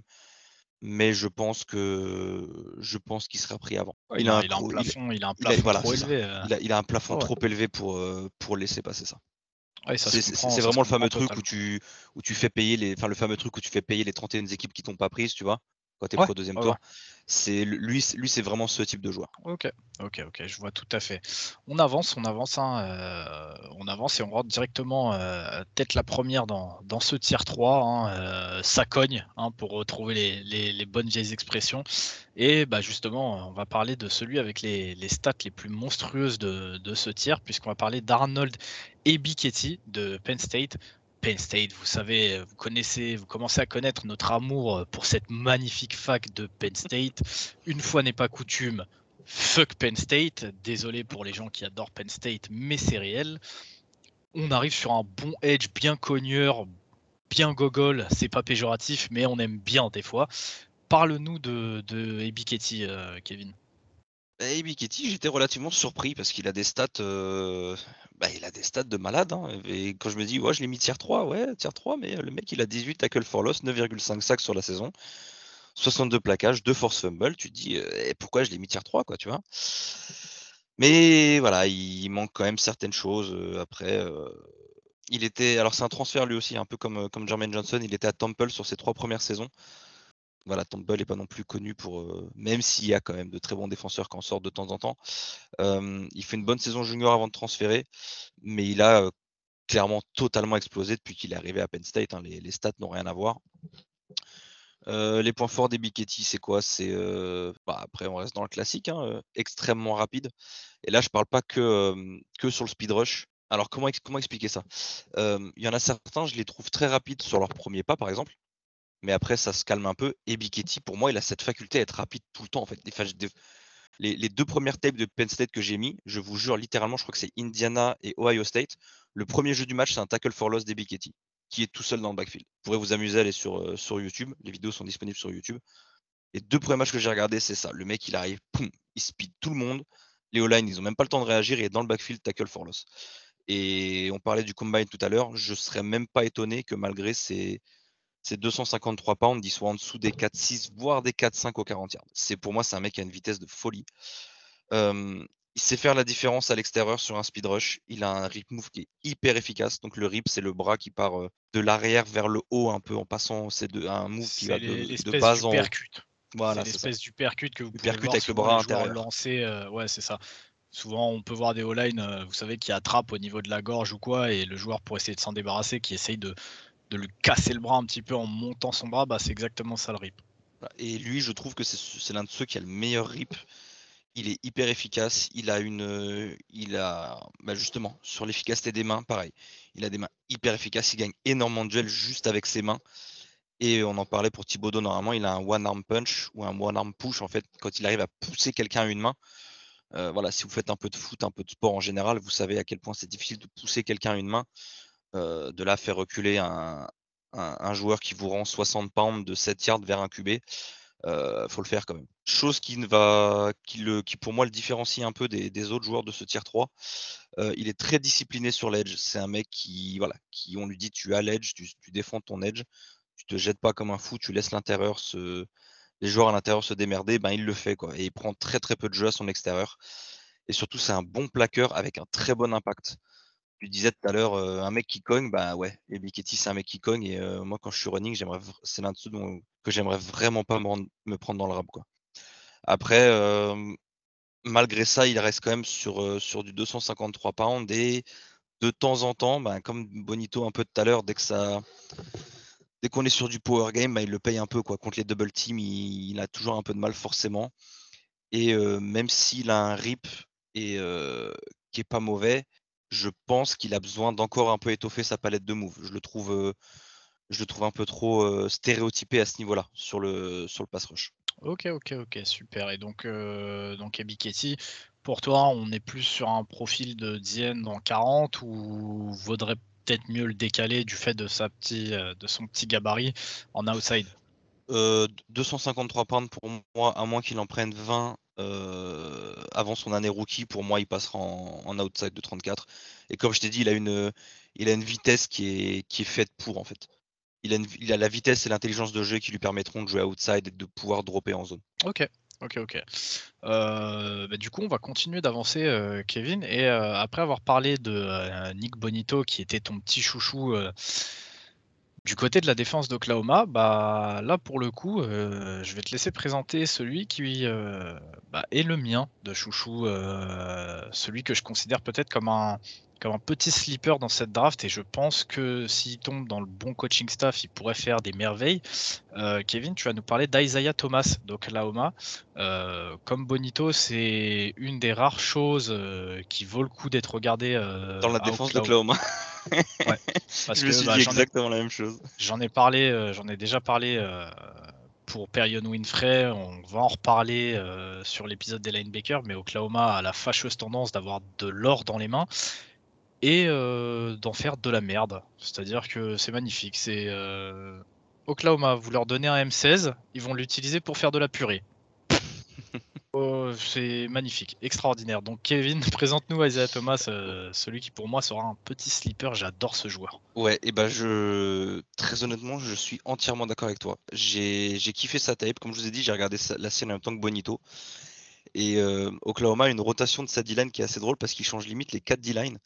Et Bonito et Thomas étaient souvent l'un à côté de l'autre. Donc euh, Thomas en, DN de, 34 et Bonito à côté de lui ou à l'opposé. Et j'ai kiffé ce duo. J'ai vraiment kiffé ce duo. Euh, comme tu as dit, Ryan, malheureusement, alors les stats de, sac à Oklahoma, c'est compliqué parce que les DB se font battre tellement vite que bah, souvent le pass rush n'a pas le temps de se faire. Hein. Mais ils ont quand même des sacs. Et pour moi, euh, Thomas, ça a été un sacré joueur. je l'ai vu évoluer en Tech 1, Tech 3, Tech 5. Donc ça veut dire épaule extérieure du centre, épaule extérieure du garde, ou épaule extérieure du tackle. C'est un mec qui, pour moi, peut jouer partout sur une ligne. Ça veut dire aussi versatilité sur une 34 ou une 43. Ça, mine de rien, au niveau de la draft, ça fait son effet. Il fait 6-5 266 malgré son, son gap. Pardon. Il a un bon get-off. Euh, il, a il a une bonne vitesse pour prendre le, le bout de ligne sur un pass rush. Il a des mains très actives. Je vous ai parlé d'un SWAT move tout à l'heure, le fait de dégager les mains d'un tackle. Il en a un excellent. Ce que j'aime bien sur lui, c'est surtout, et ce, que ce qui pour moi a flashé quand je regardais la tape, c'est sa capacité à passer entre les lines sur l'inside zone, outside zone. Voilà, inside zone, outside zone, c'est un jeu où toute la ligne se décale du même côté, d'accord? Et eh bien, il a cette faculté à se, à se faire petit, on va dire, et à shooter entre le, dans le gap entre deux linemen avant qu'il puisse se faire bloquer. Et moi, c'est de ce que j'ai vu, c'est celui qui a la plus grande faculté à le faire. Et chose que j'aime bien aussi chez lui, c'est qu'il a une grande panoplie de moves. Tu le vois gagner avec. Il peut y aller au speed rush sur l'extérieur, ça peut être le bull rush à l'intérieur, ça peut être du rip, ça peut être du swim, euh, ça peut être de l'inside move, ça, peut être du spin. Il a vraiment une palette de moves qui est peut-être l'une des plus. Euh, qui est pour moi la plus étoffée de tout ce tier 3, voire que certains joueurs du tier 2.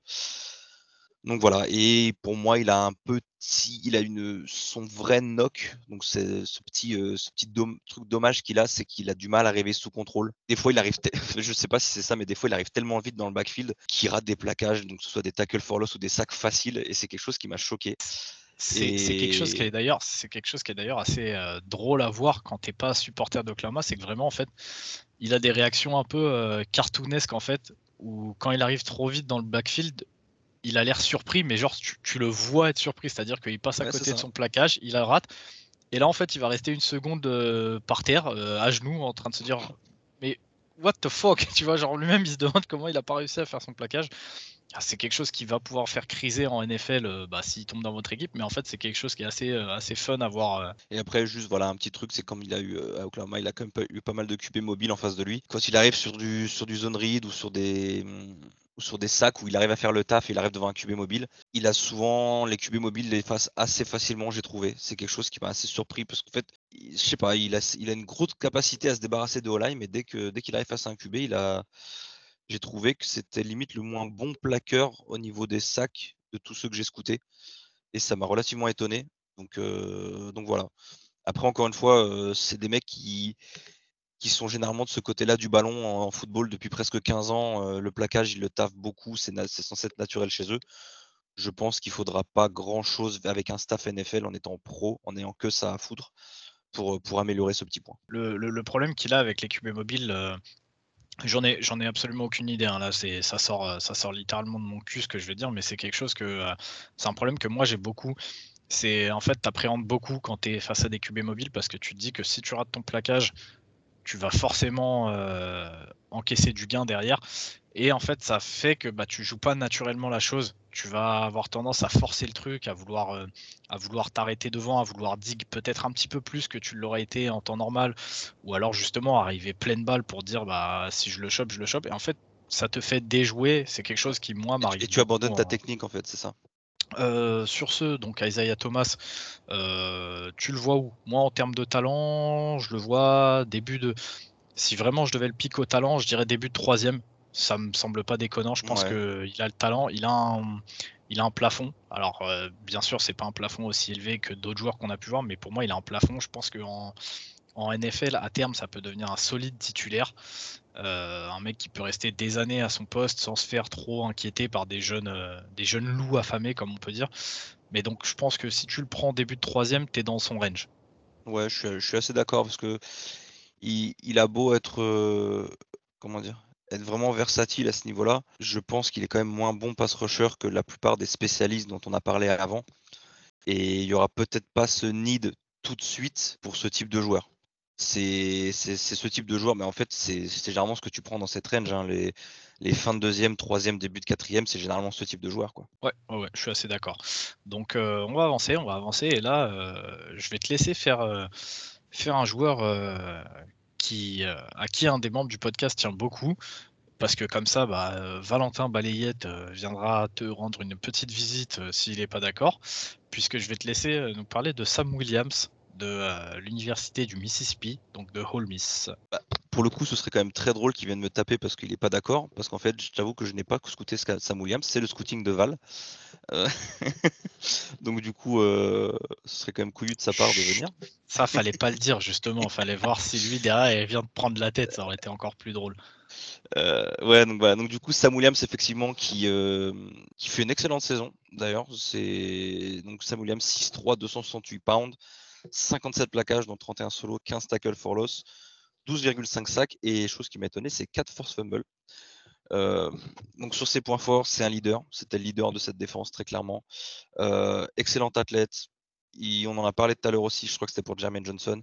Un excellent combo explosivité puissance, très mobile. la petite expression de Val, un power rusher bien vénère. Voilà. Donc là, en fait, juste avec cette phrase, vous auriez su que c'était Val. J'aurais été démasqué. Euh, voilà, il utilise bien ses mains sur le push-pull. C'est vrai que c'est un move que j'ai pas trop vu sur le reste des D-line, que j'ai scouté, mais c'est vrai que Sam Williams le fait très bien sur le, parce que du coup j'ai quand même regardé des highlights ou quoi, mais c'est vrai que c'est un move qu'on voit chez lui.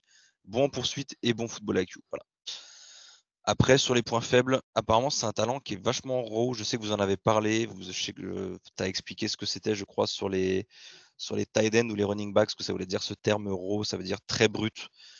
Généralement, quand on utilise raw, c'est quelqu'un qui, qui utilise surtout ses capacités physiques et dont il manque de la, dont il manque de la technique. Voilà, c'est il manque cette, ce, ce, petit aspect technique qui permet de, de, de bonifier la chose.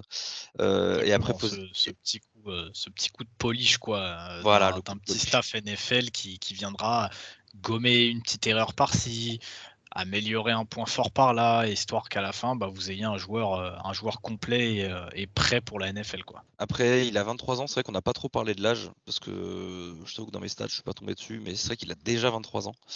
Euh, un petit problème d'agilité du haut du corps. et après, en fait, j'ai l'impression qu'il y a tout le reste qui en découle, en fait. Il a un petit problème de technique, il a une panoplie de moves qui n'est pas très variée. problème de consistance au cours d'un match. c'est un peu le chaud et le froid. C'est autant il peut prendre feu à certains moments, et puis il y a des moments où ça être le, le meilleur joueur de l'équipe, ben, tu le vois plus quoi. Et après, ben, apparemment peut-être aussi un petit problème de footwork, un footwork inconstant ou bah, à l'image du, point précédemment en fait, c'est que je vais pas dire que c'est tout ou rien, mais voilà, c'est il manque de, il manque de constance.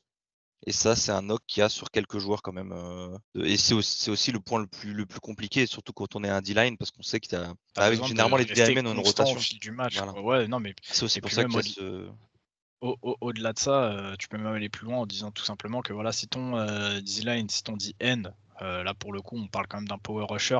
Si le mec écrase le premier temps de, son empreinte, te fait, je sais pas moi, deux sacs, un forcé de fumble, et puis qu'après il s'éteint mais complètement. C'est-à-dire que tout le reste du match, tu ne le vois pas, et même pire, tu vas le voir se faire enfoncer, ça te fait chier en fait. Ça te fait chier de te dire que tu le laisses sur le terrain. Donc je pense que tout ça, ça résume un petit peu les points que nous a dit Val sur son côté un petit peu raw, son petit problème de, technique, je pense que euh, cette constance au cours d'un match, ça peut, ça peut se travailler avec, euh, avec un petit peu de temps. Donc, euh, ouais, peut-être revoir Sam Williams d'ici ouais, un an, peut-être deux ans, une fois qu'il sera rentré dans une rotation NFL, qu'il aura eu un coach pour bien le faire travailler. Pour, pour enfin voir, voir son potentiel son potentiel final quoi. Après comme l'a écrit le souci c'est que bah, si le joueur explose euh, dans deux ans, trois ans, bah, le mec aura déjà 25-26 ans. On sait qu'en NFL, euh, bah, tu commences à t'approcher euh, gentiment de la fin sur ces postes-là qui sont très physiques. Faut pas oublier que chaque année, en fait, on a des, des jeunes loups qui arrivent. Donc chaque année plus impressionnant physiquement, plus jeune, plus rapide, plus fort, plus technique. Donc je pense que tout ça, c'est ce que c'est ce que voulait dire un petit peu Val dans, les points faibles. D'ailleurs, il nous a noté que euh, le, range de Sam Williams, malgré le fait qu'il fasse une très bonne saison, on est sur un fin de troisième, début de quatrième. Donc là, pour le coup, on est vraiment dans, ce tiers 3, euh, ce, tiers 3 un petit peu, euh, un petit peu bas, quoi. Donc je sais pas si Kevin, tu as envie d'ajouter un, truc sur Sam Williams ou si, non, on passe directement à la suite. Non, non, on peut, on peut enchaîner. Super, on va, on va, enchaîner tout de suite. C'est donc après Sam Williams, euh, qui était fier représentant de, Valentin Balayette, on va passer sur Zachary Carter, euh, fier représentant de l'université de Floride, les Alligators. Notre ami euh, Guillaume, lui aussi fier représentant de la Courneuve, fier représentant de l'Arménie, la bonne vieille Arménie sauvage. Et bah, pour tout vous dire, Guigui a tendance à nous casser les, bonbons avec Florida. Et bah, légèrement, légèrement. Je vais être très honnête, Zachary Carter, il m'a euh, pété euh, les roubignoles dans le scouting. Parce que le mec, cette saison, il a joué End, il a joué Tech 3, il a joué à l'intérieur Tech 1. J'ai le même problème, ouais. Il a à, joué à chaque fois, je savais pas où il était. Il et putain, en plus, il a le même. Je crois qu'il a un numéro. Euh, genre, tu sais, les numéros de star. Il, a, le numéro 6. Il, a le numéro 6. Et, sur la D-line, ils ont aussi le 9 et le 5, je crois. Et, le 8, non, le 8, je crois. Non, c'est le 8, oui. C'est le 8. C'est le 8. Oh là là. Tu sais quoi, Guigui? Voilà, il représente parfaitement ce que tu es. Vous nous faites chier les Gators. Ça sort du fond du cœur. Vous sortez des bons joueurs. Vous êtes relou. Donc Zachary Carter, Kevin, est-ce que tu peux nous le présenter? Ouais, Zachary Carter, donc c'est un. Bah, en fait, tu viens de le dire, c'est même pas un edge rusher, c'est un D-line. Voilà, je veux dire D-line. Euh, à 6'4, 285 pounds. Donc là, on est euh, sur, je crois, le plus gros gabarit de tout ce qu'on a là dans les, dans les trois premiers tiers. D'où le fait qu'il soit capable de jouer aussi euh, autant à l'intérieur. Cette saison, il n'a pas énormément de plaquage, hein, c'est seulement 31. En fait, je me suis demandé s'il n'avait pas, pas manqué des matchs cette saison ou quoi, mais non, visiblement non.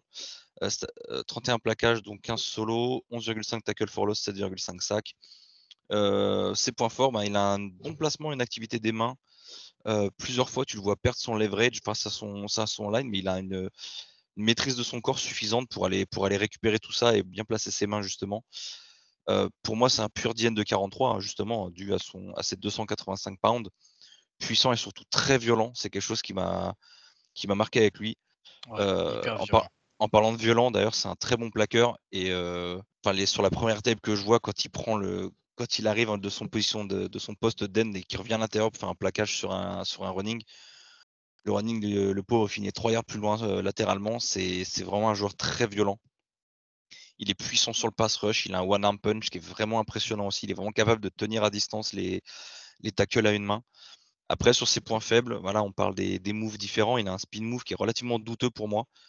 Ce qui est étonnant parce qu'il a, pour moi, il a des bonnes mains. Il sait utiliser ses mains, mais son, je sais pas, il a quelque chose qui. Le speed move est pas là, quoi. Et puis il a une vitesse de rotation qui, bah, qui est peut-être due à ses 385 pounds, qui est pas, qui est pas idéal. Et après, ce que je trouve. 200, 200, 285. oui, oui, 200, oui, on n'est pas sur du Jordan Davis. 385 pounds, ce serait logique. Ça serait un joli bébé. Puis s'il se met à tourner, on l'arrête plus aussi. Hein. et pour moi, c'est un peu le même problème que Sam Williams avant. Il a un manque de constance sur le pass rush. Il je vais pas dire qu'il, je vais quand même pas aller jusqu'à dire qu'il prend des jeux off, mais il y a des moments où, où tu sens qu'il est pas dedans en fait. Il y a des moments où, où il est pas à 100%. Après, la différence, c'est qu'il lui, il joue beaucoup.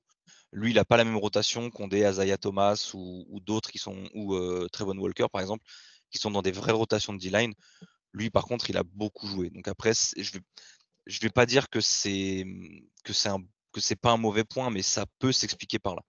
Le, truc, tu vois, c'est, bah, je vais, je vais être euh, d'accord avec toi. Je pense pas que ce soit des jeux off. De ce que moi j'ai vu quand j'ai, quand j'ai scout un petit peu Zachary Carter, c'est que bah, on en revient toujours à, à son point peut-être le plus fort, mais qui est aussi un point faible, c'est sa violence, son côté ultra violent. En fait, ces jeux off, c'est pas qu'il se repose, c'est que tu vas le voir les cogner des linemen. Et, mais c'est littéralement ça, c'est-à-dire que le mec va pas faire son jeu, par contre il va aller rentrer ses deux avant-bras dans la glotte du, du, tackle, il, va aller faire un tout droit dessus, et en fait il se sort du jeu. Euh, ça, pareil, je le sors pas de, je le sors pas de ma tête comme ça, c'est vraiment, euh, je vous le dis, par, par match, il y a peut-être 5-6 euh, jeux où il fait ça, sur tout un match, où il va et il va éclater un all-line gratos comme ça. je comprends pas, je, je comprends pas, et je pense que il faudrait qu'il tombe dans un, dans un coaching staff qui sache un petit peu le, cadrer pour en, pour en tirer bah, bah, toute la quintessence du joueur. Euh, ce que j'ai noté moi avec Zachary Carter, c'est que bah, au-delà de son gros gabarit euh, et, du fait que effectivement il a été aligné en Tech 3, en Tech 5, c'est qu'on est sur un, type de DN qui est peut-être un petit peu daté en fait. ce que je veux dire par là, c'est que on voit aujourd'hui des mecs ultra athlétiques, super super forts techniquement, doués pour aller chercher les les QB, mais qui ont souvent un petit peu de mal sur le, sur le run support, sur le run stop, chose que n'aura pas Zachary Carter. On est sur le genre de DN plus axé run support qu'on pouvait voir bah, début des années 2000, en gros avant, avant cette ère de tout tourner vers la passe en NFL. Euh, pour, euh, pour ce qui est du genre, moi, il y avait un DN que j'adorais au, Carolina Panthers euh, qui s'appelait Greg Hardy. On est un peu sur le même, le même délire, à peu près le même physique, très costaud, très violent, très très bon sur le run support, mais qui avait un petit peu de mal en edge, malgré un athlétisme tout à fait correct, voire même top pour les joueurs Madden, vous voyez ça un petit peu, bah, vous voyez quand vous pouvez upgrade vos joueurs, vous avez le choix entre Speed Rusher et Power Rusher. Sur euh, Zachary Carter, on serait plus sur un power rusher. Il aime le combat, il aime le contact et comme on vous, comme on vous l'a dit, il est, très violent. Quoi.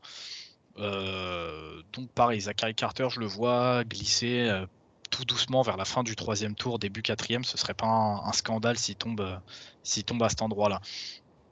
à noter aussi que, ouais, ouais, à noter aussi que le fait qu'il ait joué en Tech 3, ça lui permet de pouvoir peut-être se reclasser aussi comme étant Dienne dans une 34. Ça pourra aider. Il sera sur des situations de 1 contre 1 en face du tackle.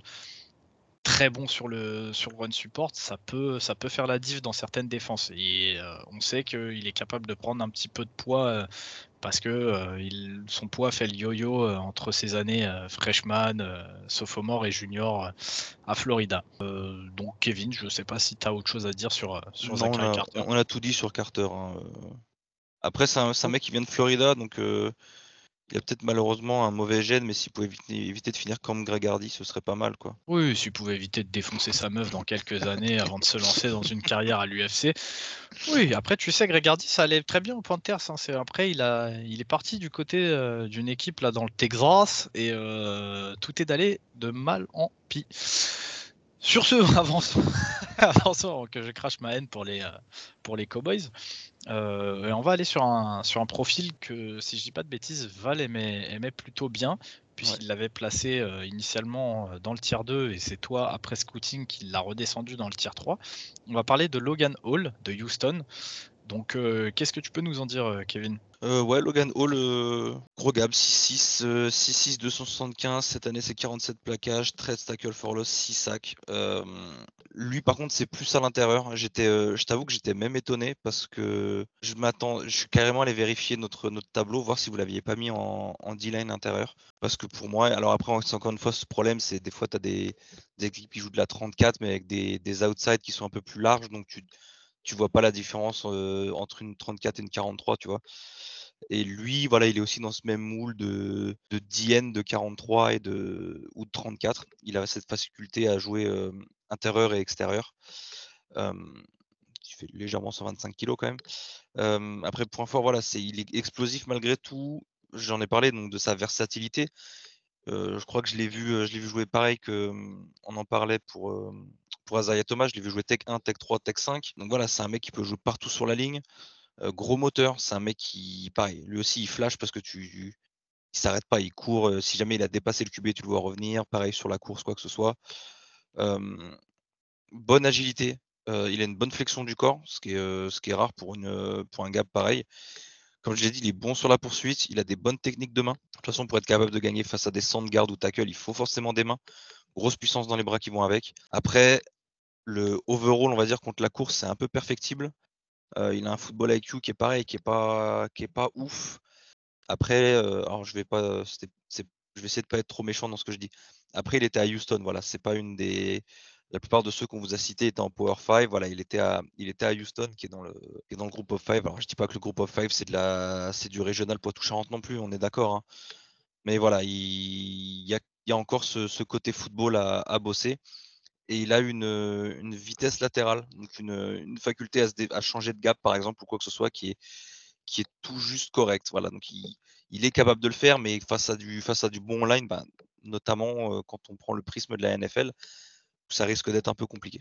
Voilà qui conclut donc sur Logan Hall. Et donc, pour être très honnête avec vous tous, quand Kevin vous dit qu'il a hésité même à le, refaire passer en inside defensive lineman, bah, faut savoir qu'à la base, il y était. À la base, il y était, c'est moi qui l'ai décalé. Euh, j'avais commencé à regarder un petit peu ses tapes et en fait, quand je vois son gabarit et, son athlétisme, j'ai décidé de le décaler en fait en, en D-end. Donc malheureusement, les D-end, on les a classés avec les edge.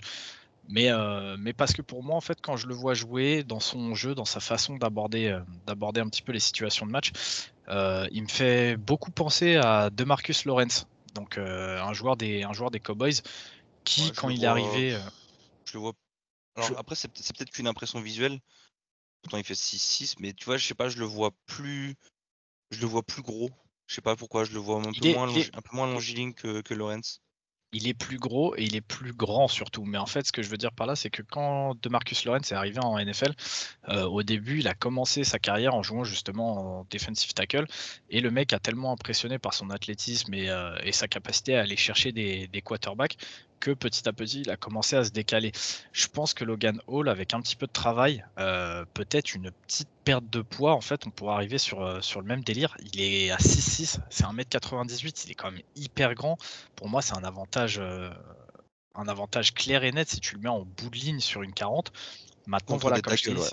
Mm. ouais. ouais, bah c'est ça. Et mais tu faudra faire une petite perte de poids et je pense qu'en NFL, c'est ils seront capables de lui faire perdre quelques kilos, tu vois. À côté de ça, il a quand même un gros, euh, un gros take-off. Euh, donc moi, c'est pour ça, j'ai vu en fait des petites, euh, des petits flashs dans son jeu qui m'ont fait passer, qui fait penser à ça, et c'est pour ça que je l'ai décalé, et je l'ai remis justement avec les, les D-end.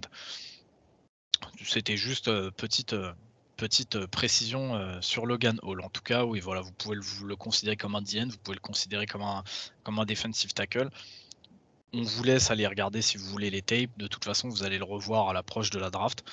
Vous pourrez vous faire une, une idée un petit peu plus précise sur Logan Hall.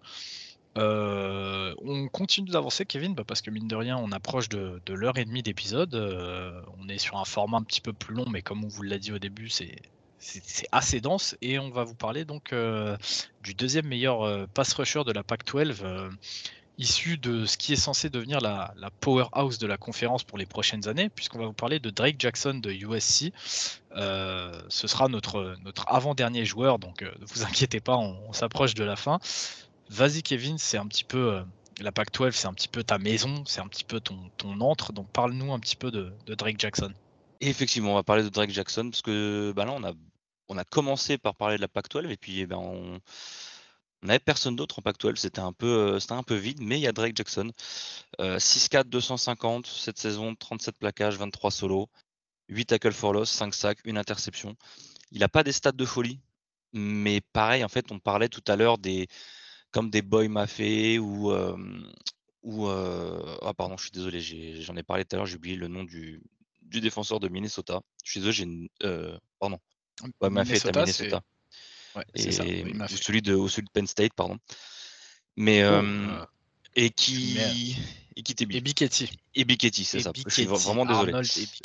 C'est ça. Et ben en fait, pareil, il a un potentiel, il a une. je trouve qu'il a il sera plus drafté sur son potentiel. C'est ce que je pense vraiment de lui. parce qu'il a, une, il a un gap prototype de D-end, il, il, est longiligne, athlétique, il a un très bon bend sur son speed rush, il arrive vraiment à, tordre son corps pour venir, pour venir chercher l'extérieur. il a un bon jeu de main pour se séparer du tackle. pour moi, il est, il est plus pass rusher spécialiste, mais au moins il est actif contre la course. Parce que voilà, sur les premiers que j'avais scoutés, c'était vrai que c'était ce, ce knock que j'avais un peu contre eux, c'est qu'ils étaient plus pass rush spécialistes, et puis dès qu'il fallait qu'ils défendent contre la course, ben non, c'est pas mon taf, tu vois. Alors que lui, par contre, c'est il est dans, dans, ceux de cette liste qui sont toujours en train de courir pour aller chercher le plaquage. Donc, euh, donc au moins, ça, ça on peut pas lui enlever. Euh, parmi ses points faibles, euh, il était utilisé en outside linebacker de 34 à USC, mais j'ai un gros doute sur sa capacité à jouer en zone voir en man sur des tight ends ou running back. J'ai vraiment pas été impressionné par son, zone drop sur les tapes. Pour moi, il manque un peu de patience sur le pass rush. Je trouve qu'il s'arrête, il s'arrête un peu vite des fois. Ou si jamais il est très rapide sur l'extérieur et que le tackle arrive à le suivre, bah en fait, le, même si le jeu n'est pas fini, lui, il s'arrête et il a, il a peut-être ce problème un peu. en dehors de son, de son speed rush, clairement, où il bend, il n'a pas de vrai move dominant sur son pass rush, notamment en puissance, donc ce qu'on appelle les power moves. Hein. Il n'a pas, un, pas un bull rush transcendant ou quoi que ce soit. Donc c'est un petit problème qu'il a, il va falloir étoffer un peu ça. et le plus gros problème pour moi, je vous parle souvent de la course, parce qu'on parle beaucoup de, de, joueurs, de, joueurs de de edge defender ou de pass rusher. Mais il y a aussi la course, et pour moi, il a une tendance à se faire enfermer à l'intérieur dans le jeu de course. Euh, il n'arrive pas à squeezer les gaps quand il a un all-line qui décroche sur lui. Et pour moi, ça, par contre, c'est un gros red flag. C'est en fait, comment dire, il, a envie d'aller au plaquage, mais en fait, il a trop envie. Il a trop envie, ce qui fait qu'il n'est pas assez discipliné. Et le problème, c'est que si c'est un bloc simple, oui, mais en fait, dès qu'il voit quelqu'un pouler sur lui, là, par contre, c'est problématique. C'est assez, assez bizarre à, essayer d'expliquer, mais il a cette, euh, ce paradoxe un peu, en fait. Ok, ok. Euh, Drake Jackson, euh, tu nous as dit qu'il serait drafté sûrement en raison de son potentiel. Tu le vois drafté où là comme ça? Tu nous l'as mis dans le tier 3, mais à t'entendre parler, je me dis que ça serait plus sur une fin de troisième, lui aussi, voire même peut-être euh, début, milieu de quatrième. Je le vois plus mid, mid quatrième, ouais. C'est plus, plus ce que je vois. Il a, il a beau avoir un potentiel, un, le, j'ai un petit doute, enfin comment dire, il a un ceiling, mais peut-être pas si haut que ça. Et, mais comment dire, c'est comme certains qu'on verra ensuite dans les tiers 4 ou 5, c'est qu'ils ont des, ils ont des flashs que tu peux pas laisser passer en fait. Ils ont des flashs où tu dis il y a quelque chose à en faire. Et Drake Jackson fait partie de ces joueurs. Ok. À terme, tu le vois quoi? Tu le vois si tout se passe bien, c'est quoi? C'est un titulaire, un titulaire solide, plus un joueur de rotation? Non, ce sera pour. Alors, après, encore une fois, tu sais très bien, tu peux avoir des mecs que tu vois dans le premier tour qui, s'ils sont un coaching staff de merde, ils se finissent en, en bust. T'as des mecs qui sont pris au quatrième tour qui peuvent finir en All Pro, mais de ce que j'ai vu là, je le vois plus en mec de rotation. Ok, ok, ok, super. Comme on vous le dit souvent, hein, c'est pas parce qu'on vous dit joueur de rotation que tout est acheté à la poubelle. Les joueurs de rotation, c'est extrêmement important et parfois c'est ce qui fait la différence. En playoff, quand vos joueurs titulaires et vos stars commencent à se blesser, bah, c'est bien d'avoir un mec de rotation qui est capable de montrer des flashs. Vous prenez l'exemple de Trey Hendrickson par exemple, hein, le, l'ancien euh, l'ancien DN des Saints, qui était simplement dans la rotation chez les Saints. Sa dernière saison, en étant tout seul avec Davenport blessé, il a réussi à faire plus de 10 sacs. Il a touché son pactole, il est parti aux Bengals, il a, fait un Super Bowl avec 13 euh, sacs, je crois, dans la saison. Voilà, c'est un mec qui a commencé sur ses trois premières saisons aux Saints en étant drafté troisième ou quatrième tour, qui était littéralement un mec de rotation.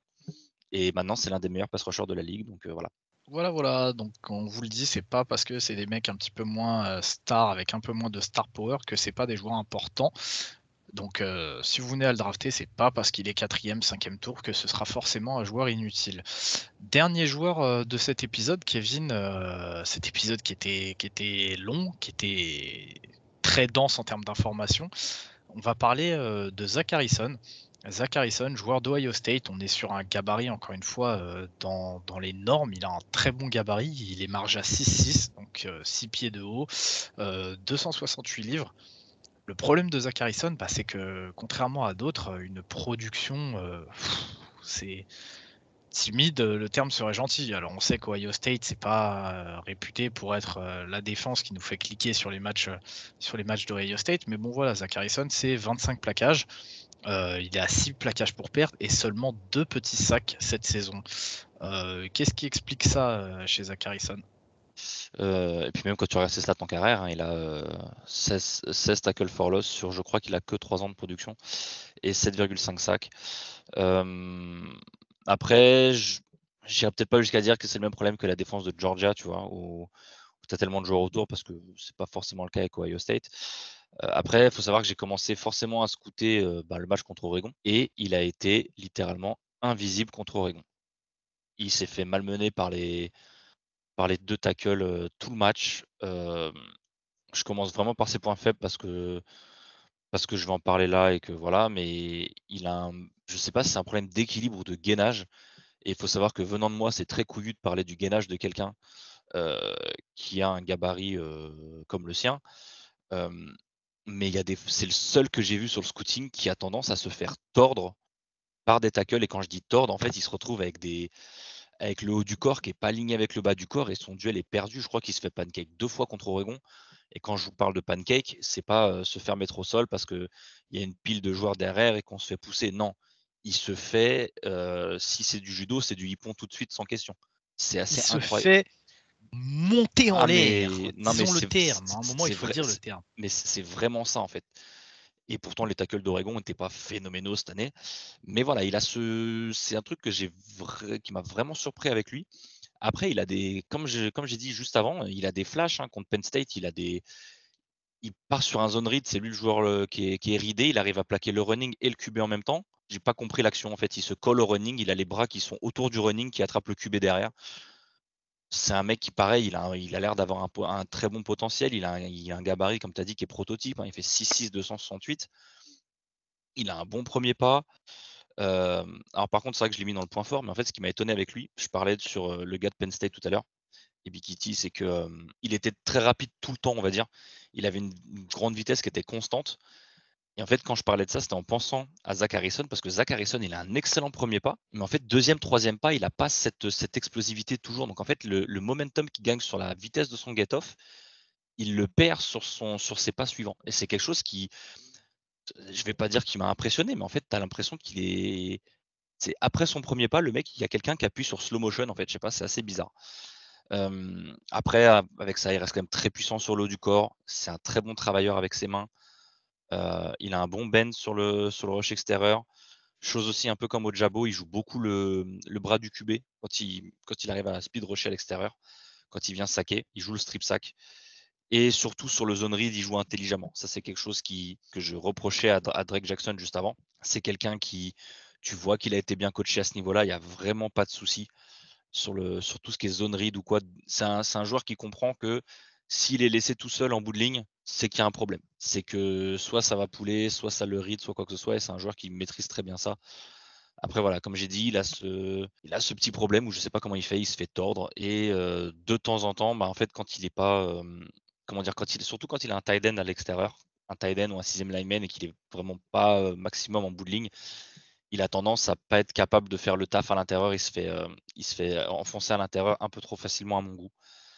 Mais sinon, voilà, c'est un gars qui, pour moi, pareil, c'est comme j'ai dit, c'est des mecs qui ont des flashs de temps en temps, qui ont des plays où tu dis, oh putain, le mec, il est deuxième tour. Puis quand tu regardes certaines tapes, tu dis, ah ouais, mais en fait, est-ce que je vais le drafter ou pas, quoi? C'est le seul que j'ai vu pareil où quand il y a un pool qui arrive sur lui, donc un garde ou un tight end, Oregon faisait souvent avec le tight end, et en fait, il a une tendance à donner son dos, qui m'a relativement surprise pour un pour un DN d'une équipe comme Ohio State, surtout un DN titulaire à ce niveau-là. Euh, il le fait, je crois, deux ou trois fois dans le match, et ça m'a sacrément étonné. Donc, euh, voilà, il y a, des red flags qui sont trop importants pour moi pour que il est dans la, comment le tier 3 pour moi pour le potentiel, pour les flashs qu'il est capable de montrer. Mais il a des red flags qui sont, trop dommageables. Et pour moi, ce sera, euh, je pense que bah, dans ce qu'on a dit, ce sera celui qui sera pris le plus tard parmi ceux qu'on a énoncés aujourd'hui. Dernière petite chose, après on va, clôturer, euh, clôturer cet épisode. On y reviendra euh, quand on enregistrera donc la deuxième partie avec Kevin de ses edge rushers et de ses defensive ends. Je t'avoue que moi personnellement, je suis un petit peu étonné de voir Zach Harrison ici, et surtout quand on t'entend un petit peu décrire ses, euh, points forts et ses points faibles. Je t'avoue que dans ses points faibles, moi, c'est euh, les trois que tu donnes en fait, c'est trois red flags, mais vraiment énormes, des, gros panneaux stop quand on parle de, joueurs comme, les defensive line, euh, les defensive linemen, désolé. On y reviendra quand on fera le deuxième, euh, le, deuxième épisode, mais je t'avoue que moi là je suis assez surpris de voir que bah, par exemple un Zach Harrison, tu le classes en tier 3, mais que à côté de ça, bah, on a des euh, Kingsley Nagbaré, euh, des Cameron Thomas, des Michael Clemens notamment, en même Ali Fayad, on, en revient, on y reviendra, mais c'est vrai que ça m'étonne de voir ces mecs-là en tier 4, alors que Zach Harrison a eu une place dans le tier 3. Donc est-ce que peut-être tu peux juste développer un petit peu plus pourquoi tu as mis Harrison en tier 3 c'est peut-être l'aspect Ohio State, c'est peut-être de me dire, euh, bah, finalement, il est quand même dans la Big Ten, il s'est tapé des gros tackles dans l'année. Après, sur ce que j'ai vu, encore une fois, c'est je trouve que je parlais des fameux flashs qu'ils ont. Je trouvais que ces flashs étaient plus impressionnants, étaient plus, euh, il y avait plus de technique derrière. Pour moi, Harrison me, pour moi, Harrison me paraît plus pro-ready qu'un Enak Barré, par exemple. Mais voilà, Harrison, pour moi, il avait, il avait quand même un petit quelque chose qui méritait ce, ce bas de tier 3. Après, euh, comment dire, si on l'a mis en, si on a pas là en dernier dans le tier 3, c'est pas sans raison non plus. Tu vois, j'ai essayé de faire un ordre qui était quand même relatif par rapport à ce que moi je pensais d'eux et de leur, euh, position relative les uns par rapport aux autres. Et voilà, si j'ai mis Harrison en dernier de ce tier 3, c'était pas anodin non plus, quoi. Ouais, ouais, non, mais complètement. C'est, hyper intéressant. Après, comme j'ai dit, on, on aura l'occasion d'y revenir un peu plus euh, quand on fera le deuxième épisode. Euh, mais ouais, c'est vrai que c'est vrai que pour le coup, c'est intéressant de voir vraiment les, les différences qu'on peut noter euh, bah, selon une personne qui scout ou une autre. C'est pour ça que euh, je voulais juste, je voulais juste avoir, avoir ton avis, ton avis là-dessus. après, faut bien aussi vous dire, vous dire une chose, c'est que bah, malheureusement là, vous voyez qu'on a fait un épisode qui était quand même très long, très très dense c'est con à dire, mais on peut pas mettre tout le monde non plus en, en, tier 3 euh, et, vous verrez que dans le tier 4, c'est pas parce qu'il y a des mecs qu'on a mis en tier 4 que ça veut dire que leur place, on la voit spécialement euh, au quatrième tour. Comme je vous ai dit, si on n'est pas parti sur des tours, mais sur des tiers, c'est justement pour avoir cette flexibilité-là au niveau des tours. Il y a des mecs dans le tier 4 qu'on verra comme euh, ayant le talent du tiers, du tour 3, voire même peut-être en termes de plafond, c'est quelque chose qui a été utilisé souvent dans cet épisode. Notamment on aura des... par exemple. C'est ça, on aura des plafonds qui seront peut-être plus élevés que des mecs qu'on a mis aujourd'hui dans le tier 3 ou le tier 2, mais on estime que ces mecs-là sont plus pro-ready à l'instant T. Et pour moi, Enak Barré, très clairement, c'est même l'un des, des points que j'ai mis sur son scouting, c'est que euh, même quand je regardais ses tapes, les mecs en parlaient d'un talent premier tour, en fait. Voilà, c'est juste que moi, sur ce que j'ai vu, en tout cas, j'ai pas été, j'ai vraiment pas été excité par ça. T'as pas, été, euh, pas été subjugué. Moi, tu vois, par voilà, exemple. Et, puis, après, tu sais, ça t'arrive de, de, de, te tromper ou quoi que ce soit. Après, si s'il si, est pris au deuxième tour, grave cool pour lui. S'il a une carrière, cool pour lui. Tu vois, c'est juste que mmh sur malheureusement sur ce que j'ai vu, moi, j'ai pas. Après, encore une fois, je suis pas scout NFL, je suis pas, je suis pas payé pour ça. Quoi. Mmh non, non, mais il y a, y a aucun. Dommage, mais il n'y a, aucun souci là-dessus. Comme je te dis, pour moi, je trouve ça justement super intéressant de voir que que sur certains joueurs, tu vois, on peut avoir des, avis euh, complètement opposés. Tu vois, moi, Enak Barré, je serais pas à dire que euh, c'est un premier tour, je le pense pas. Je pense pas non plus que ce soit un deuxième tour, mais ouais, effectivement, je pense que troisième tour, on peut commencer à discuter. Mais pareil, c'est pour une question de plafond et ce genre de choses. C'est pour ça que je te dis, je suis, vachement impatient de, de devoir euh, vraiment fignoler les derniers détails. Des, tiers suivants et pour que justement on puisse en parler dans un futur épisode. Et d'ailleurs, bah en, parlant de ça, c'est carrément possible que quand on commence le tier 4 dans le prochain épisode, on vous donne des, ranges de, draft des, premiers joueurs du, du tier 4 qui soient par exemple devant je sais pas, un Sam Les Williams ou un, ouais, voilà, ou un Drake Jackson qu'on a, qu'on a dit en fin de troisième tour. Et par exemple, tu vois, tu parlais de plafond. Pour moi, Enak Barré a par exemple un plus gros plafond qu'un Drake Jackson. Donc du coup, effectivement, sur le, sur le, le potentiel de la range de draft, je le verrais potentiellement devant lui. Tu vois.